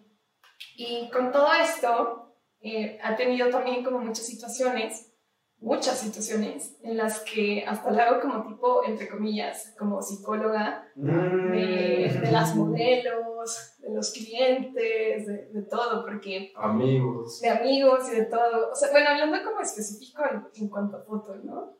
Como, sí, porque de amigos, pues eso sí es así de que de cajón tienes que, que estar, ¿no? O sea, y, y se me hace muy gracioso cuando ocurre esto en los shootings, por ejemplo porque me pasa así casi que en cada shooting de que ocurre algo en lo que tengo que estar ahí como, como decíamos, eres la, la cabeza de, un proyecto, tienes que supervisar, tienes que estar ahí, tienes que tener como este, como esta sensibilidad a saber si, si alguien no está bien, saber si algo está pasando o si está pasando algo, tú no puedes transmitirlo, tú tienes que solucionarlo. Entonces es como, Sí, si tú estás en control no puedes, no puedes expresar que todo está valiendo verga, ¿no? Exactamente, porque si tú empiezas así, ya valió te Ah, todo el mundo vale verga, vas a contagiar esa energía. Exactamente. Entonces aprendí mucho a controlarlo. O sea, fue así como de, tal vez sí está pasando algo culero, y tal vez sí, sí, está, sí está pasando algo que yo... Ah, pero no puedo dejar que el equipo se caiga. Exacto. No puedo, o sea, neta no puedo, porque yo sé lo que eso, a qué me va a llevar eso y va a ser un shooting desastroso, va a ser una experiencia, una, experiencia terrible y aparte una inversión tirada a la basura. Que es una inversión que no es mía, que es un cliente, que es su sueño, que yo siempre agarro así mis ¿Y proyectos. ¿Y está pagando para hacerlo? Sí, y es que mis, mis proyectos, o sea, mis proyectos slash los proyectos de las marcas que, que vienen conmigo, yo lo veo de una manera en que es el sueño de una persona. O sea, es el esfuerzo de una persona, o sea, es lo que sus productos, sus diseños, sus cosas, su restaurante, lo que sea, tú no sabes todo lo que esa persona tuvo que pasar para poder hacerlo. Y para llegar a esa visión que tiene. Y para llegar a esa visión y que esta persona confíe en ti para poder plasmarla, es una gran carga. O sea, mucha gente cree que solo son fotos. Y tal vez para mucha gente sí, si son fotos y ya, no pasa nada. Para gente que no sabe, o sea, que no el, el, concepto, contexto, etc. Exactamente. Y, siento a veces que, que, eso me puede diferenciar mucho o puede diferenciar mi trabajo a, a, el de muchas otras personas, ¿no? No de todas, son de algunas, como de, de realmente el tener la responsabilidad de lo que sé que esto está conllevando. Y que ellos están confiando en mí y que les gusta mi visión y que, que es así como de, ok. O sea, y de hecho yo siempre les digo así como gracias por confiar en mi trabajo para plasmar el tuyo porque siempre, para mí siempre es un reconocimiento al, esfuerzo de estas personas, de lo que están haciendo, y gracias por dejarme ser parte de. Ajá, entonces... Qué chido, qué chido que haces. Sí, porque igual ya ni se dan cuenta cuando se los pongo, ¿no? Pero para mí el ponerlos es, muy importante. Ajá, para mí es muy simbólico, porque para mí eh, tiene procesos internos muy fuertes. Entonces, cuando me lo expreso, este, lo digo de verdad, ¿no? O sea, como mm, gracias. y, ajá, y a veces ni, ni, siquiera lo leen. Yo sé que muchos ni siquiera lo leen, pero punto de aparte. o sea, te digo que qué cagado porque, por ejemplo, o sea, yo hago como, pues tipo un ejercicio psicológico de agradecimiento, ¿no? O sea, como tú decías hace rato, cada quien tiene como su propio concepto de Dios, etc. ¿no? O sea, yo siento como que o sea, si me preguntas a mí en mi opinión personal, no diciendo que eso es la pinche verdad absoluta, o sea, yo siento como que Dios es tal vez el universo o una energía que tal vez se expresa a través de mí, ¿no? Mm. por ejemplo, tengo este mala, que es un rosario budista. Oh. Se supone que cada cuenta es un, es un, es un mantra. Para mí, o sea, yo no sé mantras, pero para mí, o sea, cada, cada bolita tal vez representa, o, para, o yo quiero que represente algo para, por lo cual estoy agradecido. Y ahorita que dijiste eso, me acordé que una de las primeras cosas que siempre agradezco es como, gracias por expresarte a través de mí. O sea, tú, por ejemplo, no dices que los clientes o así, ¿no?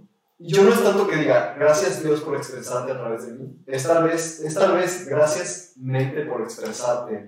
O sea, es tal vez gracias por permitirme pensar de esta forma, gracias por, por permitirme abrirme así, gracias por permitirme, no sé, ¿no? O sea, es ese tipo de cosas. entiendo esa parte como de agradecimiento que en tu caso, por ejemplo, el cliente, gracias por dejarme ser como lo visual de lo que tú quieres. O sea, eso está chido sí, sí, cuando llegué a eso, de verdad para mí fue como, yo de verdad agradezco mucho todo hoy en día, así todo, todo, todo. Soy, soy muy consciente e intento estar muy consciente de todo lo que me pasa, todo lo que me rodea, todo lo que está pasando y agradecerlo.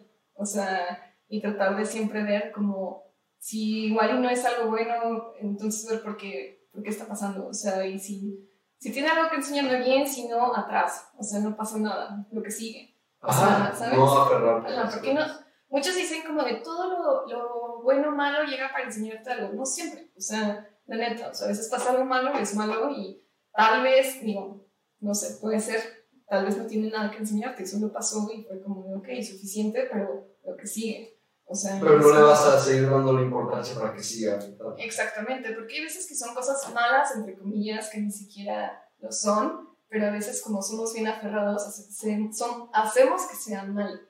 No sé si me explico. hacemos que nos atormente. Hacemos que nos atormente por aferrarnos a algo. Y hay veces que es como de, güey, solo pasó esto, punto, bye. O sea, ni Hacemos las cosas mucho más grandes. ni siquiera te está enseñando algo, solamente pasó y y no sé, personas que de repente llegan y siempre no, y es así como de, güey, bye, suficiente. Exacto, exacto, exacto. No tienes que quedar bien con todo el mundo. Para nada. y no todo el mundo es para ti, o sea, y no me refiero a, o sea, a alguien que te guste, o una relación, o una amigo, puede ser cualquier cosa, una amistad, es más, incluso familia, o sea, hay muchas veces que puede ser alguien de tu familia, pero puede ser una persona, hoy en día se usa mucho el término tóxico, este, pero todos sabemos de qué chingada, sí, o sea, qué chingada se refiere.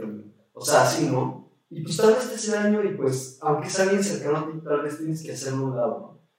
Este, yo tengo un amigo que ayer, ayer lo vi y casi lloro cuando le dije lo que le dije al cabrón, porque, o sea, tuvo un problema muy fuerte de sustancias durante un tiempo. No sé si debido a la presión o a qué, no sé, ni, ni lo juzgo ni nada.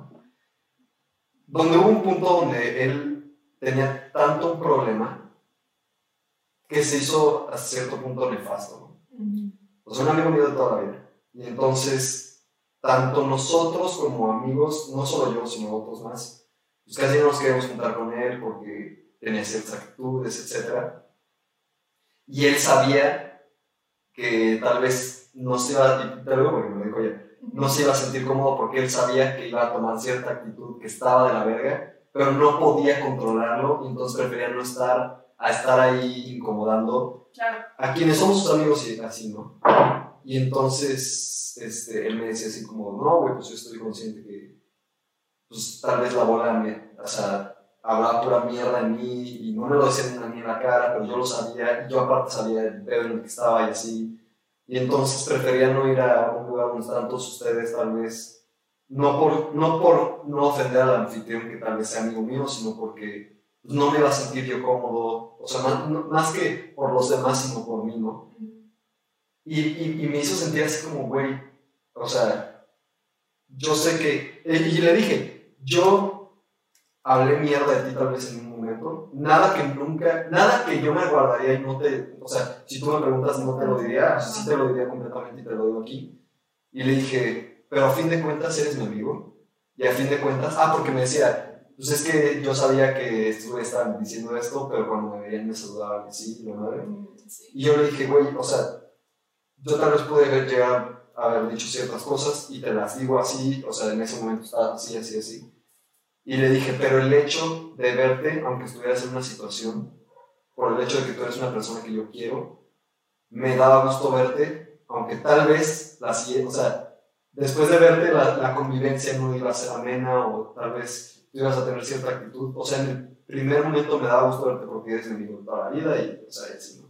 Y cuando se lo dije, o sea, me dio como un sentimiento, ¿no? Pero es esa parte, ¿no? O sea, no puedes dejar que, y él lo comprendió, ¿no? O sea, no puedes dejar que los, los problemas de alguien más o esa, ese aspecto, esa sombra negativa de alguien más te afecte a ti porque no es, no eres tú. Y tal vez eso sí es un problema, pero tal vez, pero no es tuyo. Y todos tenemos nuestros trips. Y si tú no te das cuenta de tus propios problemas, es muy cabrón que alguien más te lo solucione. Exactamente. Y, y como que siempre tenemos la tendencia a adjudicarnos cosas así como que tu problema es mi problema y es como Exacto. no, no lo es o, sea, o tal vez incluso la gente piense mi problema es tu problema también. O sea ese es otro pinche y, y, es como no lo es o sea te puedo apoyar puedo hacer lo que sea o sea te puedo ayudar en lo que sea pero, pero no es mi problema la iniciativa. Ajá, no, y aparte es como un yo no voy a dejar que a mí me afecte porque no es mío, y te voy a apoyar de todas las maneras posibles. Si tú lo quieres tomar, cañón, si no lo quieres tomar, tampoco me puedo desvivir por eso. O sea, tampoco puedo afectarme a mí porque tú no quieres. O sea, porque es algo que tú tienes que trabajar a tu manera. Porque por más que le trates de poner en bandeja de plata soluciones, eh, no sé, de que te recomiendo de X, Y, Z, y mira, aquí está terapia 1, terapia 2, este, Reiki y Mascar, madre media.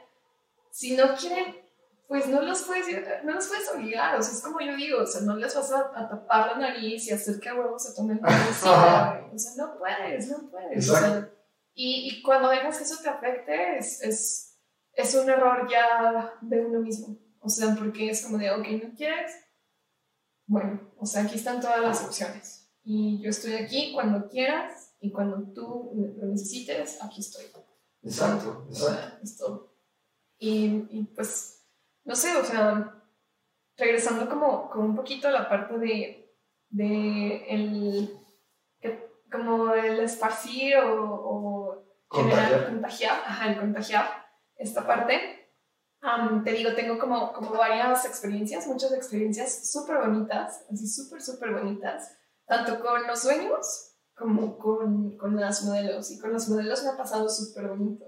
O sea, porque e, ellas o ellos o ellas, em, siempre hay veces de que muchos de ellos no son modelos profesionales, ¿no? Y hay veces de que los encontramos por ahí o que los escribí por Instagram porque siento que su imagen puede como quedar ad hoc con lo que estamos necesitando, etcétera, etcétera. O que son amigas, este, no sé, guapas de, de la de la marca, cosas así, y las traen.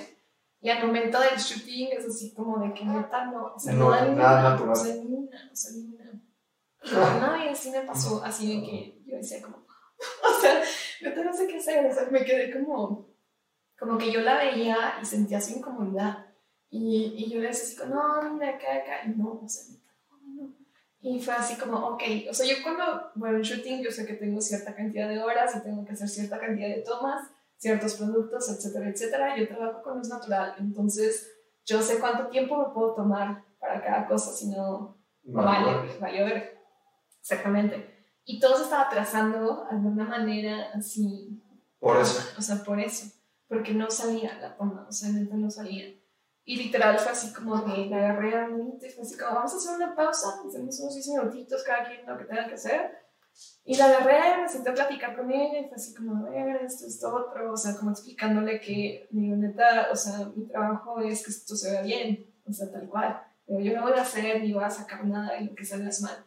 Y, o sea, te voy a estar apoyando como con esto, esto, otro, bla, bla, bla, y si pasa algo, o sea, o sea, no va a pasar nada. O sea, todo está bien y yo me encargo de que todo lo que tu, tu, tu reflejo, tu la versión de ti que yo estoy retratando salga bien, ¿sabes? Entonces, como que eso fue así como un pum. No, la morrada fue así como shiny, así súper. padrísimo, o sea, al final, sí, no, la verdad, no sé qué tanto le dije en ese momento, porque cuando me dejó hablar así, de repente es como, y, pero terminamos y fue, era otra chava, o sea, era otra chava completamente diferente, y, o sea, al final hasta daba vueltas y, ¿sabes? Como súper, súper, súper contenta ella. Y eso como que, eso y muchas otras cosas, o sea, de que terminábamos un shooting y muchas chavas me han escrito al final, así como de, me encantó trabajar contigo, me encantó como esto, o sea, como, está súper chido y termino siendo amiga casi de todas ellas, o sea, siempre es como, como esta relación que a mí me encanta porque es una relación a largo plazo, o es, así me gusta verlo, como, como estar trabajando con ellas. Y, y eso este, me ha estado inspirando mucho en el sentido de que siento que, que puedo utilizar la fotografía como una especie también como de terapia. O sea, porque también he tomado, o sea, como fuera de marcas, fuera de todo esto, o sea, como amigas. Y esto es súper bonito porque, digo, son cero aproximada, próximas a, a, a, esto. Y de repente es como se ve cómo se llenan de valor, se ve cómo se llenan de amor por sí mismas y se llenan como, como de este empoderamiento de su imagen, como, no sé, es un proceso que aún no logro descifrar cómo llegamos a eso, pero siempre pasa. O sea, siempre terminan sintiéndose mejor con ellas mismas. Porque todavía no lo he hecho con, con hombres, ya llegará el, el momento, pero, pero sí sé, o sea, mis amigas han sido como se, se, transforma y para ellas es una experiencia súper linda. Mm. Entonces, uno de los proyectos que, que, estoy llevando a cabo o estoy empezando a llevar a cabo con otra amiga es sobre esto. O sea, con una parte del retrato, pero como el retratarte a ti mismo y de una manera como de terapia fotográfica. Como inspirarte. Como inspirarte. Ajá, sobre tu imagen, porque estamos tan acostumbrados a que todo se tiene que ver perfecto, todo se tiene que ver así, así, así, y, y no tomamos como en cuenta de que, wabi sabi, agradecemos de que tenemos espías y tenemos el gordito acá y esto y esto otro, y, y, a todas nos hace súper, nos, nos incomoda muchísimo el hecho de tener cualquier imperfección. Es una incomodidad grandísima, como hombre, como mujer, como lo que seas te incomoda porque tienes que cumplir ciertos parámetros estéticos. Exacto. Si no estás mal. O avisar y te habla mucho de eso. Fíjate que siento que eso es algo que trajo la era industrial. O sea, en general, o sea, no que, o sea, hay muchas cosas buenas que tal vez trajo eso, como desarrollo, pero por ejemplo, ese aspecto de si tú vas al súper, todas las manzanas son del mismo tamaño. Ah, claro. Eso es algo antinatural. sí. Pero tú, como, o sea, estás educado en que dices, no mames, todos tienen que ser del mismo tamaño. Exacto. Entonces vas a un árbol de manzanas y ves una manzana que ya está madura, pero está pequeña y dices, no, esa ha de saber a mierda porque no es del tamaño que yo, como concepto, tengo de que tiene que ser así. Imagínate, si llevas eso a una manzana, ¿cómo tienen a las mujeres a, a mismo? Y a ti mismo. y a ti mismo. Qué cagado que, que, dijiste. O sea, yo siento que esa es como inspiración, ¿no? Y eso es, o sea, como te decía hace rato, tú eres como la líder en el momento. O sea, y es algo completamente cierto psicológicamente. Yo no soy psicólogo, entonces, sí, no, no creo que estoy bien, pues, me Pero, es, es, o sea, para mí es un hecho que esas personas que tienen esa, ese como chip de líder, que tal vez tú lo tienes porque tú estás, estás a cargo de que esto está bien, esto está bien, esto está bien, esto está bien, tienen esa capacidad de inspiración. Ahorita que me dijiste eso, hace poquito leí un libro que se llama The Obstacle is the Way. este, y, trae varios ejemplos de cómo sobrellevar los obstáculos que, aparecen en tu vida, ¿no? Y entonces el güey dice, y justo me acordé cuando dijiste eso de que hablaste con la chava y le dijiste y cambió completamente como su, su mentalidad de perspectiva. Este güey habla de un, de un comandante griego, este, hace, o sea, sí fue, fue una historia real. Se llamaba Pericles este, pues fue cuando Grecia era un pinche imperio así verguísimo, ¿no? Y entonces mandan a estos güeyes a darse la madre con no sé quién chingados, no sé, creo que iban a Persia o un pinche lugar de estos. Pero cuando están en el mar, les pega un eclipse lunar y entonces horas y horas y horas y horas ridículas de oscuridad. Y entonces, en ese tiempo, todo mundo, no mames, Dios nos odia, no mames, nos va a cargar la verga, no mames esto, no mames. Todo el mundo se empezó a volver loco. Entonces este güey agarró y tuvo que poner así como un control total, ¿no? Como agarrar, o sea, el control total como una conciencia colectiva, porque son muchas personas involucradas, pero para poder lograr eso, ese, tuvo que hacer eso que hiciste tú, que es como ese tacto con el individuo, o sea, con la persona individual, de uno a uno. O sea, fue con todos personalmente, no mames esto, no mames, no está pasando nada, no mames, ¿cuándo has visto que alguien se haya muerto solo porque está oscuro? No mames, ¿cuándo has visto que, o sea, no sé, cualquier cosa que en ese momento te viene a la mente para que la gente, o sea, que de la cual tú estás a cargo y que todos dependen de todos, pues siga en marcha ese strip, ¿no? Justo, y, tomando como esto ejemplo, después de que hablé con ella, yo ya notaba que las uñas en la marca estaban con los ojos sobre de ella, o sea, porque sabían que no lo estaba logrando, o sea, como querían. y te digo, tienes que estar en todo en ese momento y tienes que tener como una sensibilidad bien, bien grande. Y yo la vi a ella y las veía a ellas mientras yo seguía acá como tomando fotos. Y dije, wow, sus miradas incluso incomodan a mí y eso que no Ah, te das cuenta del contexto de todo lo que está pasando Exactamente. O sea, que si ella está de cierta forma, que si ellas lo están viendo por esto, porque ella no está haciendo el performance de la forma que ellas quieren. Y hasta como que cuchichean y así, y es así como, la, después de eso voy con ellas y me digo así como, a ver, nos está pasando esto, yo sé, este, sí, vamos atrás con tanto, pero vamos a lograrlo así, decía sana, nada más nos vamos a dar tanto tiempo de aquí a acá, tenemos, nos falta de esto, entonces es tal hora, tengo el atardecer a tal hora, entonces tengo ciertos minutos, tenemos tanto tiempo para cada una de estas cosas.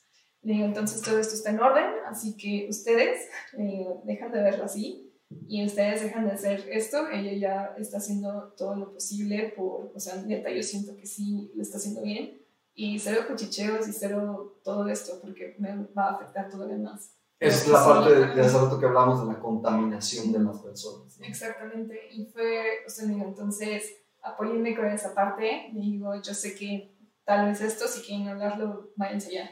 Digo, pero nada más lo están haciendo más incómoda y la están haciendo más... Están haciendo lo que ya está pasando se, se vea todavía más grave. Ajá, y fue así como, ok, va.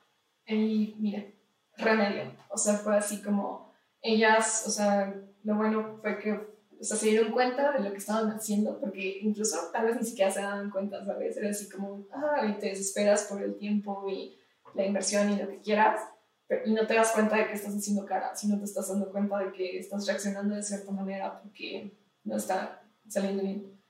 Ah, total, se quemaron, la chava se quemó, todo increíble, todo a tiempo, el shooting padrísimo. Entonces fue como de, uh, ¿sabes? Como y, y así lo he, he, podido llevar con, con, muchas situaciones. O sea, de hecho, uno de los últimos shootings que, que hicimos, el, el, último shooting que hice en, Guanajuato con una chica que, o sea, la dueña de la marca, así en, a las dos horas que estábamos ahí, generalmente nos aventamos ocho o diez horas, em, le hablan y su papá se puso súper mal, va directo al hospital, etcétera, etcétera, y todos nos quedamos así como, wow, o sea, se tuvo que implementar el equipo, este, me dejaron ahí con, con las modelos, etcétera, etcétera, una persona de su equipo. Y todo el mundo se quedó así como de wow, porque obviamente por, por claras razones la chava se empezó a llorar así como de esto y se empezó como a descontrolar todo emocionalmente. Entonces fue así como, ah, vamos a break. Y así como de, y empezó a llevar las chelas a todos, así como de, o sea, ya después de hablar con ella y ya se fue con, con su papá, que, está bien. Y, y este, fue como de, porque todos nos pusimos así, incluso yo, porque pues sí, es como una situación más fuerte todavía, ¿no? Y este, entonces fue como, ok, un break. Se arregla todo, bajamos esto, nos tomamos una chela, vamos a comernos algo, tenemos tiempo, ok, problema.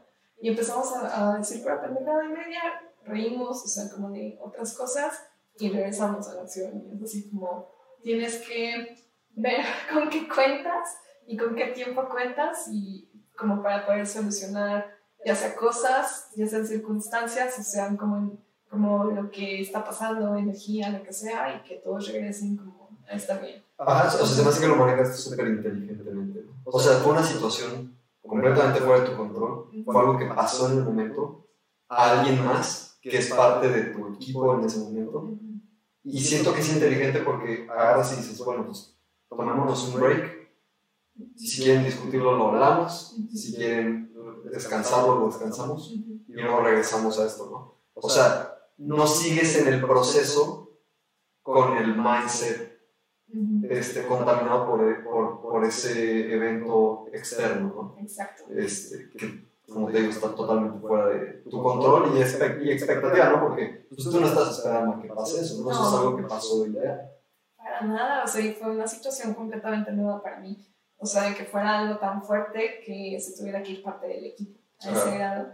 Em, y pues hacerme el, como responsable de lo que, que se fuera implicaba porque también implicaba el hecho de que pues éramos solamente dos carros y, o sea, hasta cargar cosas. O sea, yo no sé cómo, pero todo cupo de regreso del carro, o sea, todo bien acomodado, etcétera, etcétera. O sea, ¿eh? Querer es Querer es Sí, sí, o sea, tengo un carro chiquito y, o sea, literal nos quedamos con todos los modelos, más otra persona del equipo, más la maquillista, más todo el equipo de la maquillista, más el mío, más el styling, más las bolsas, más, todo. No, sin nada.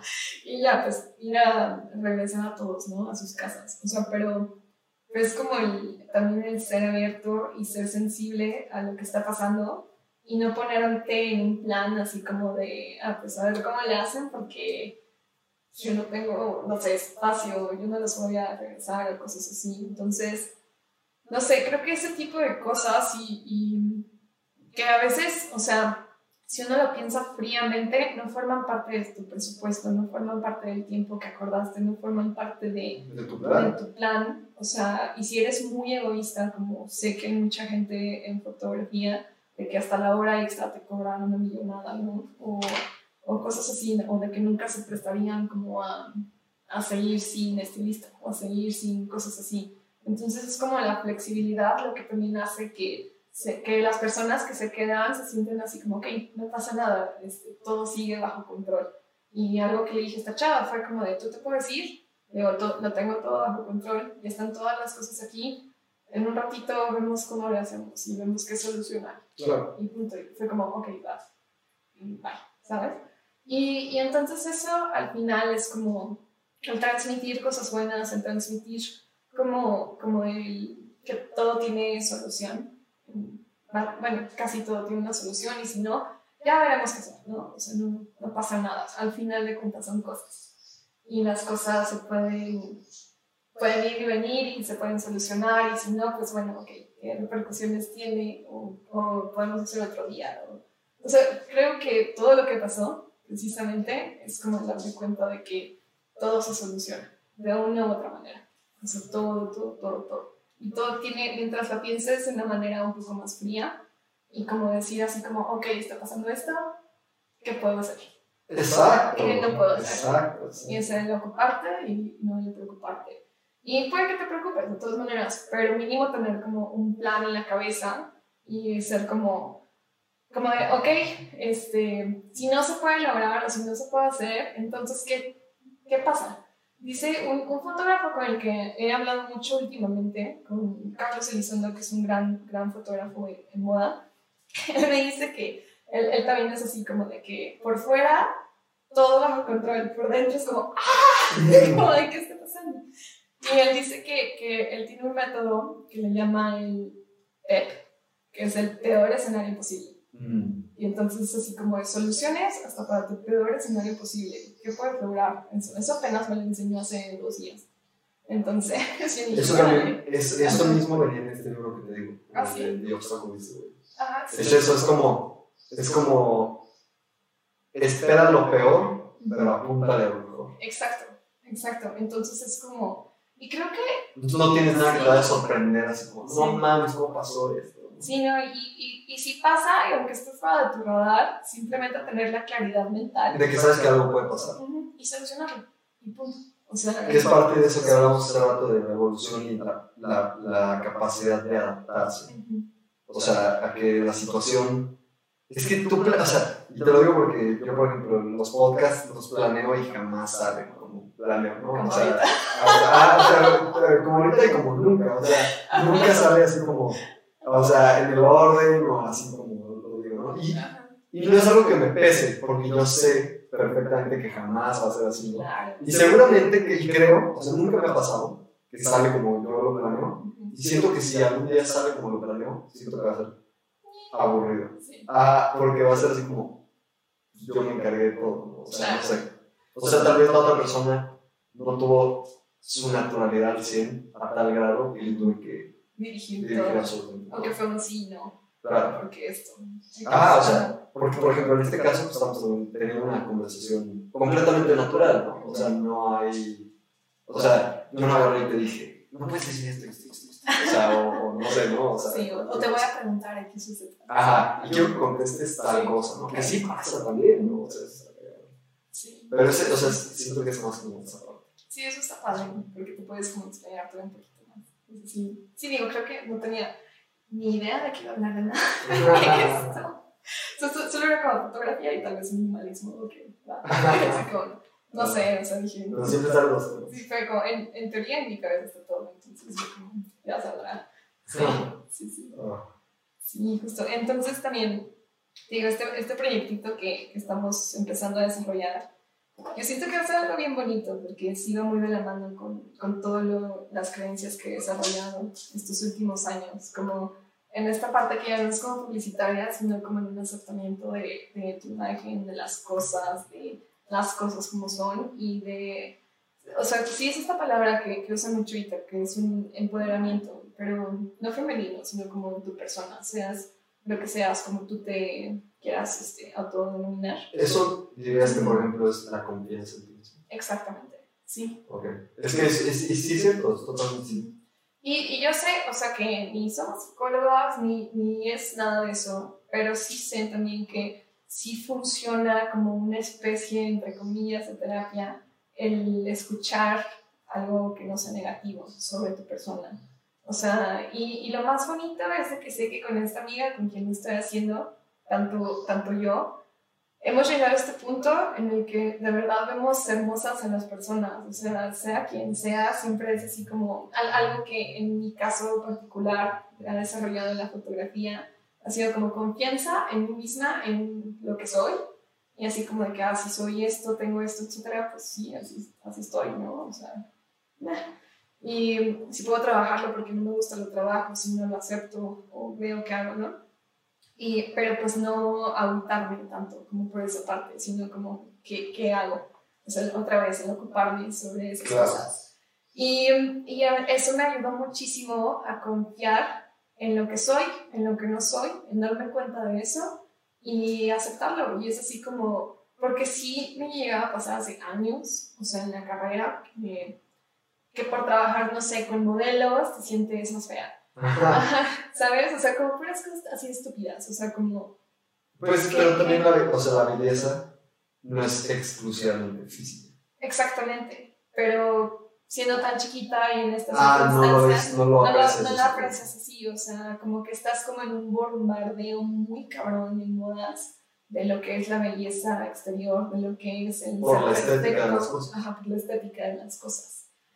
Y sí te bombardean mucho, digo, como en cualquier otro lado, ¿no? Pero cuando estás como tan expuesto, no tan expuesto, tan cercano a este tipo de circunstancias y personas y cosas, como que sí puede llegar a ser un poco fuerte. Digo, ya depende de cada quien cómo lo tome. Entonces yo tenía como muchas inseguridades en ese sentido. Cuando llego a fotografía, todo se desvaneció. O sea, no te fue así como de, o sea, yo tenía que enfocarme en encontrar la belleza de las personas.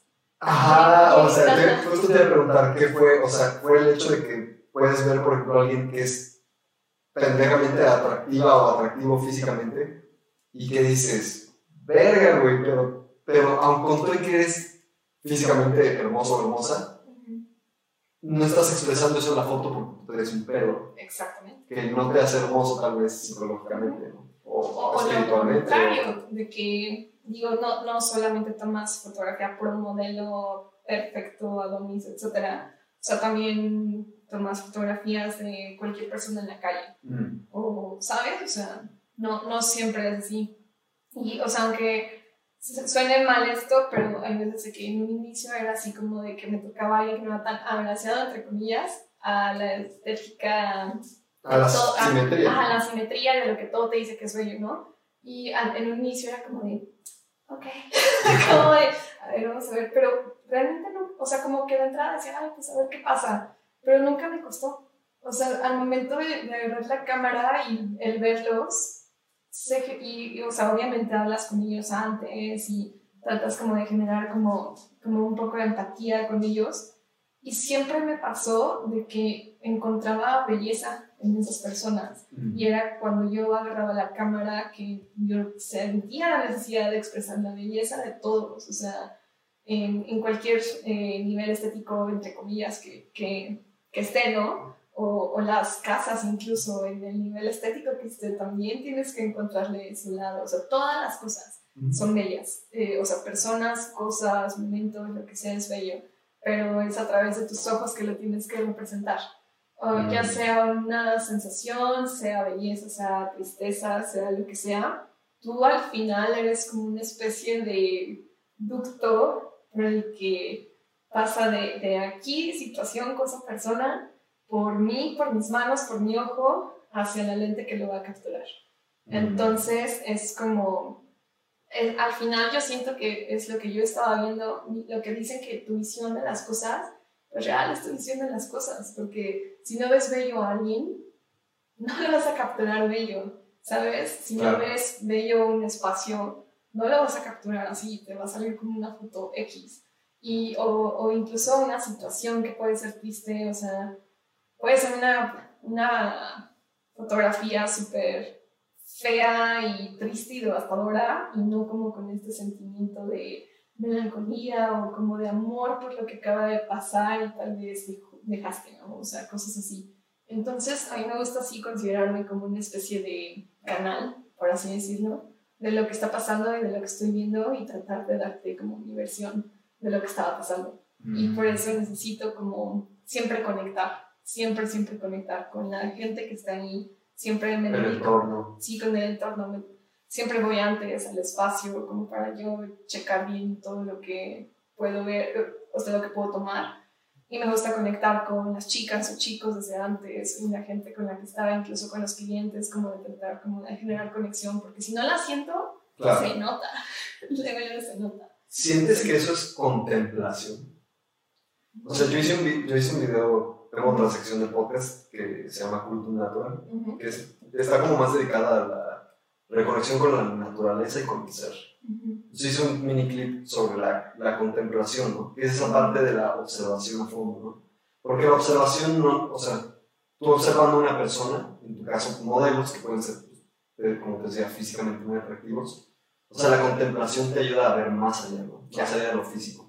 Y tú dices, ah, pues es que esta persona tiene estos sentimientos, ah, pues es que esta persona, o sea, es físicamente hermosa, pero su mente está así, o, o, o, su emoción es de esta forma, o su energía es de esta forma, o el lugar, o sea, el lugar es de esta forma, estos son los colores, este es el ángulo, este es tal, ¿no? O llámalo, no sé, una planta, ¿no? O sea, que dices, no mames, pues es que la planta crece así, da estas flores y da este fruto y da estas semillas y esto pasa por esto. Y es esa parte, ¿no? De ver más allá de lo que a simple vista tienes. O sea, siento que va por ahí esa parte, sobre todo también de esa parte como de la fotografía y como la tipo esta terapia, ¿no? De como externarte. Sí, sí creo que, que, definitivamente va por ahí y, y otra vez va como, como gracias a todo lo que estuve aprendiendo de Wabi minimalismo, budismo, meditación, etcétera, etcétera, que aprendí, o sea, como a a ver más allá de todo y con las situaciones personales que tuve que me ayudaron a ver mucho más allá de, de todo. Que es por eso que, que, ahorita algo que se puede ver como algo bien sencillo, para mí implica como todo un proceso personal bien grande, o sea, muy, muy grande. Y, y yo intento como de, yo no sé la situación de toda la gente que trabaja conmigo, eh, como nadie realmente sabe más la situación de la gente que nos rodea entonces, para mí es como un, tienes que ser amable con todos porque no sabes por qué están pasando. Y, y, tal vez tienen un día de la verga. O sea, neta, están teniendo una semana de la verga porque a mí me pasaba mucho eso. De que yo estaba pasando por lo que estaba pasando y me sentía, o sea, en un hoyo y luego todavía llegaba a un lugar y me hacían sentir todavía peor. Y era así como de, güey, o sea, ¿qué pedo? O sea, no tienes por qué ser así conmigo o ni siquiera hay una razón para que esto esté pasando, para que todavía hagas esto y yo todavía traigo esto encima, no es justo. Entonces yo desde entonces, entonces yo desde entonces, um, intento tratar bien a todo el mundo. O sea, es así como un, tal vez estás pasando por algo vinculado que nadie sabe, tal vez se te murió alguien, tienes a alguien enfermo. O, sea, te juntaron situaciones. Te juntaron situaciones. Y lo único que yo quiero hacer hoy en día, o sea, con, con mi presencia, o sea, sea el, momento que sea, es tratar de aligerar las cosas para todos los que me rodean. O sea, es como, no te quiero llenar de más negatividad, no te quiero llenar de, de más problemas. Que la experiencia sea. Ajá, exacto. Entonces, ¿qué puedo hacer para que tu vida sea especial? O sea, y eso hago mucho en los shootings. O sea, como, ¿qué puedo hacer para que este día lo recuerden como algo bonito? O sea, sientes como, ¿qué puedo hacer para que tú expreses tu energía real? Ajá. Sí, o que, aunque no sea la energía real, porque creo que para llegar a ese punto necesitas horas, tal vez, o como para dejarla fluir. Aunque sea de inicio, que te sientas bien. O sea, que de inicio sientas que estás en un una zona de confianza, que de inicio sientas que no vas a ser juzgada, juzgado. Em, ¿Sabes? Como, como esta parte de, de, bienestar.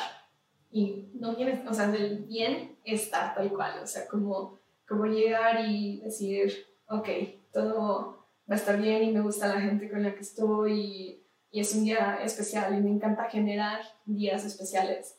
Y eso intento con cada uno de mis, de mis sesiones, así como y, y, eso creo que se ha pasado, así como wow, qué experiencia, o qué bonita experiencia, qué bonitos recuerdos. Y me encanta que la gente se quede con, con eso y que tal vez se olviden un poquito como de todo lo que están pasando. O, igual está bien, ¿no? Y, pero simplemente es una experiencia grata a todo lo bonito que están pasando en sus vidas. Pero sí, o sea, no sé, siento que, que algo que hizo mi amiga con la que llevo este proyecto, que me gusta mucho, es... Eh, ella perdió a su papá hace unos tres años, me parece, y me decía que cuando ella veía como las fotografías, eh, como que a su papá le encantaba tomarse retratos, pero como retratos como los de antes, de que era como, el tomarte una foto era algo muy especial, el tomarte una foto era un evento, tal ah. cual, o sea, no es como ahorita de que tenemos la cámara en el celular y es una selfie diaria o, o 20 selfies diarias y, y hay fotos de todo, así de todo, de todo, de todo para, para ellos era así como de, va a ver, este día y me quiero ver así y lo que me rodea va a ser así porque yo soy esto y esto me va a representar. Claro. Y su papá tomaba, o sea, como esos días de, de, de retrato como algo bien especial y, y, y ella quiere hacer eso con, con los retratos, o sea, como de que sea un día especial.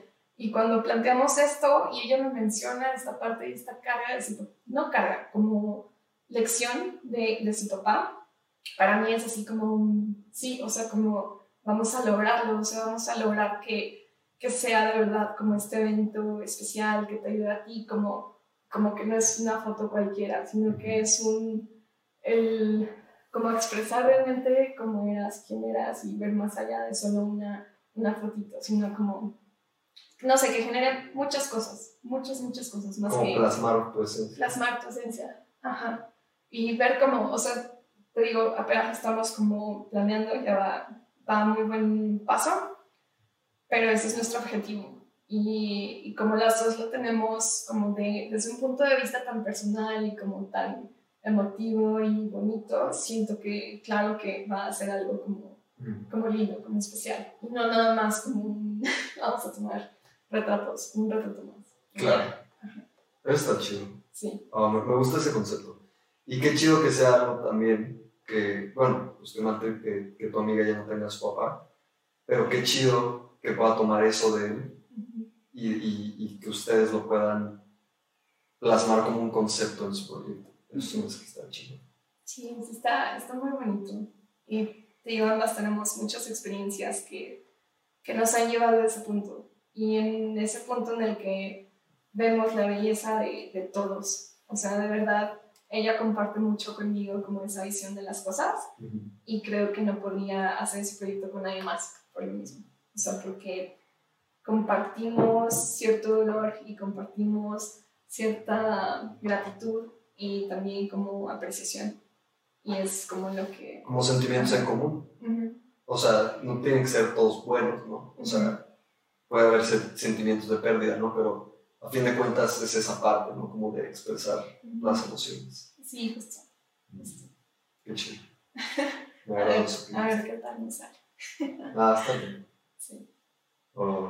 ¿Quieres aportar algo más? Um, síganme. Ah, sí, sí, bueno, no, no, redes, redes. redes sociales. Ah. No, pues me encantaría compartirlo cuando ya tengamos este otro proyecto. Mm. Este, igual, ya después lo compartiremos y si no, pues ya, entonces como, ya no Está bien. Sí, pues, pues nada, creo que fueron muchos temas, espero. Sí, pero a fin de cuentas, como que todo, todo fue lo mismo. Sí, sí, al final todo, no sé, creo que tal vez quedó como muchas cosas abiertas, pero se entiende hacia dónde íbamos, creo. Siento yo como conclusión que tal vez es, nosotros llegamos a este punto, que estamos ahorita platicando aquí, tomando chévere. Tal vez, pues por todas las cosas que hemos vivido, ¿no? Todas las cosas que nos han tocado, experiencias buenas, malas, neutras, que si esto me genera cierta emoción, que si esto me genera cierta emoción, que si está negativa, que si está positiva, a fin de cuentas es algo que expresamos, ¿no? Y bueno, coincidió que tú y yo tenemos como en común factores, ¿no? O sea, ese, ese factor de crecer en un ámbito, o sea, con un abismo generacional cabrón, ¿no? O sea, entre las personas cercanas a nosotros, así, ¿no?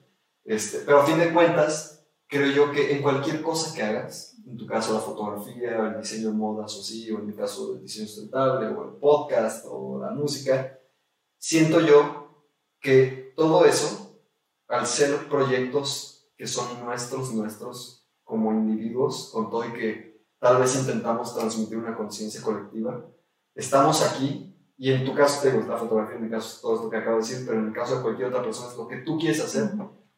Todo eso que quieres hacer y ese lugar en el que estás es como conclusión el lugar al que te ha llevado la vida que has llevado, ¿no?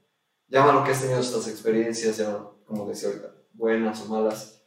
O sea, tú estás ahí porque la vida te llevó ahí, ¿no? este, y eso no quiere decir que yo me sienta súper consciente o tú te sientas súper consciente y que entonces ya no podemos ser más conscientes, ya no podemos evolucionar. Claro que no. Pero sí es esa parte de ir abriendo los ojos, ir abriendo más los ojos, ir abriendo más ir sintiendo la experiencia, ir diciendo, no mames, esto está chido, no mames, esto lo voy a dejar de lado porque no está tan chido, no mames, este, me encanta trabajar con, con estas personas porque me hacen sentir ciertas emociones, o estas personas no tanto porque tal vez su visión es completamente ajena a lo que yo creo como esto, ¿no? Siento como que por ahí va la conclusión, ¿no? O sea, que es básicamente, haz lo que chingados quieras, como emprendedor o como empleado o como lo que sea, pero hazlo al 100% de tu capacidad y usa todas esas cosas que has vivido en tu vida para proyectarlas y transferir esa conciencia en lo que estás haciendo para que eso sea mejor. Justo, ahorita que mencionas esto, hay una película que creo que a mí básicamente fue la que me hizo, como decir, tomar mi camino, que no sé si la has visto, tal vez sí, Miss Sunshine. Ah, sí, lo viste. Sí, para mí es una de mis películas favoritas. Hace mucho que no la veo, pero sí. es, de la niña, ¿no? Que está como en un. Este, que va, van viajando. ¿No es la que, la que traen al abuelo muerto en la cajuela de Sí, sí. sí. Es como una amiga de Presley y Paul Dano. Pues, bueno, para mí me encanta esa película. Desde que salió fui súper fan, súper, súper fan. Pero en sí, esa, esa película es muy. O sea, los personajes, hay personajes muy parecidos a mi familia, para empezar. y, y, este, y tal vez yo me sentí siempre como amiga de Presley, ¿no? Así como siempre fuera de contexto. Y así como, ah". Pero eh, había una frase que, que dice Fontano que, porque él siempre, o sea, su sueño de vida y por lo que estaba haciendo como un voto de silencio, era porque él quería ser aviador. Ajá. Quería volar. Y luego se da cuenta que es... Este, que tiene astigmatismo. Ajá. Ajá. Y entonces si, eres, eh, si tienes esta condición, no puedes... Ya no puedes, ya no clasificas. Ya no clasificas. Y, y, esta frustración, o sea, como de que era el sueño de mi vida, etcétera, etcétera. Y casi al final de la película, cuando ya ocurren mil situaciones ah, catastróficas, que explota. Que explota, pero después todavía, que está con, con, su tío que se había intentado suicidar y, y empieza a decir como, como de, si, si yo quiero volar, encontraré la manera de volar. O sea, uno solamente tiene que hacer lo que ama en Fuck the Rest. Y eso para mí, en el caso me quedó grabado, si quiero volar, voy a encontrar la manera. Y lo demás, pues órale. y eso me... Me, gusta más esa conclusión. Y, y neta creo que gracias a eso, muchas de las decisiones que tomé en ese entonces, que fue cuando cambié de carrera y todo esto, pues, pues sí, fue, fue gracias a, a, esas palabras. Mm. que tal vez me las dije una película y no alguien cercano, claro, pero lo agarras de donde puedas. O sea, yo tengo muchos como mentores, que es gente que ni conozco y que ellos ni saben que tal vez yo tomo como mentoreo las cosas que hacen. Este, pero dicen o hacen cosas que yo digo, no mames, es que sí es cierto, ¿no? Como esto que dices tú de esa parte. Esa es mi conclusión. Ah, está bien. Sí. ¿Algo más? Muchas gracias. No, gracias a ti. Estuvo súper chido el podcast. Sí, súper. O sea, hablamos de más cosas de las que supone que vamos a hablar. Y eso, eso está chingón. Eso hace que el podcast esté más chido. O sea, la naturalidad de la plática. Bueno. Muy bien. Ya saben que Muchas gracias. Sean sus sueños, perros. No dejen que los influencien. O si los van a influenciar, los que sea para bien.